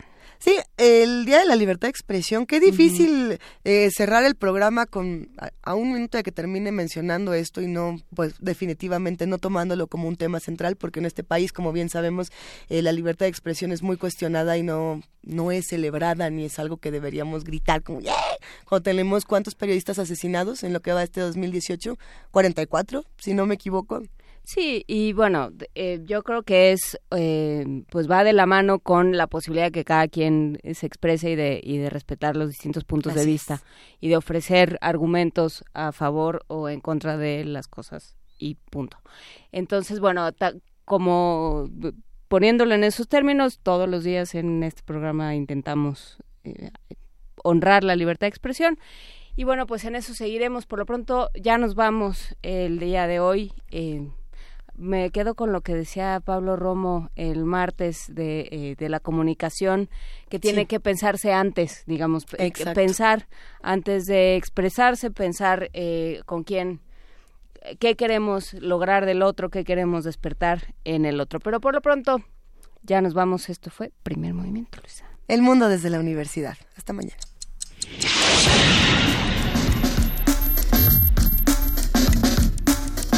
Radio UNAM presentó Primer Movimiento. El mundo desde la universidad.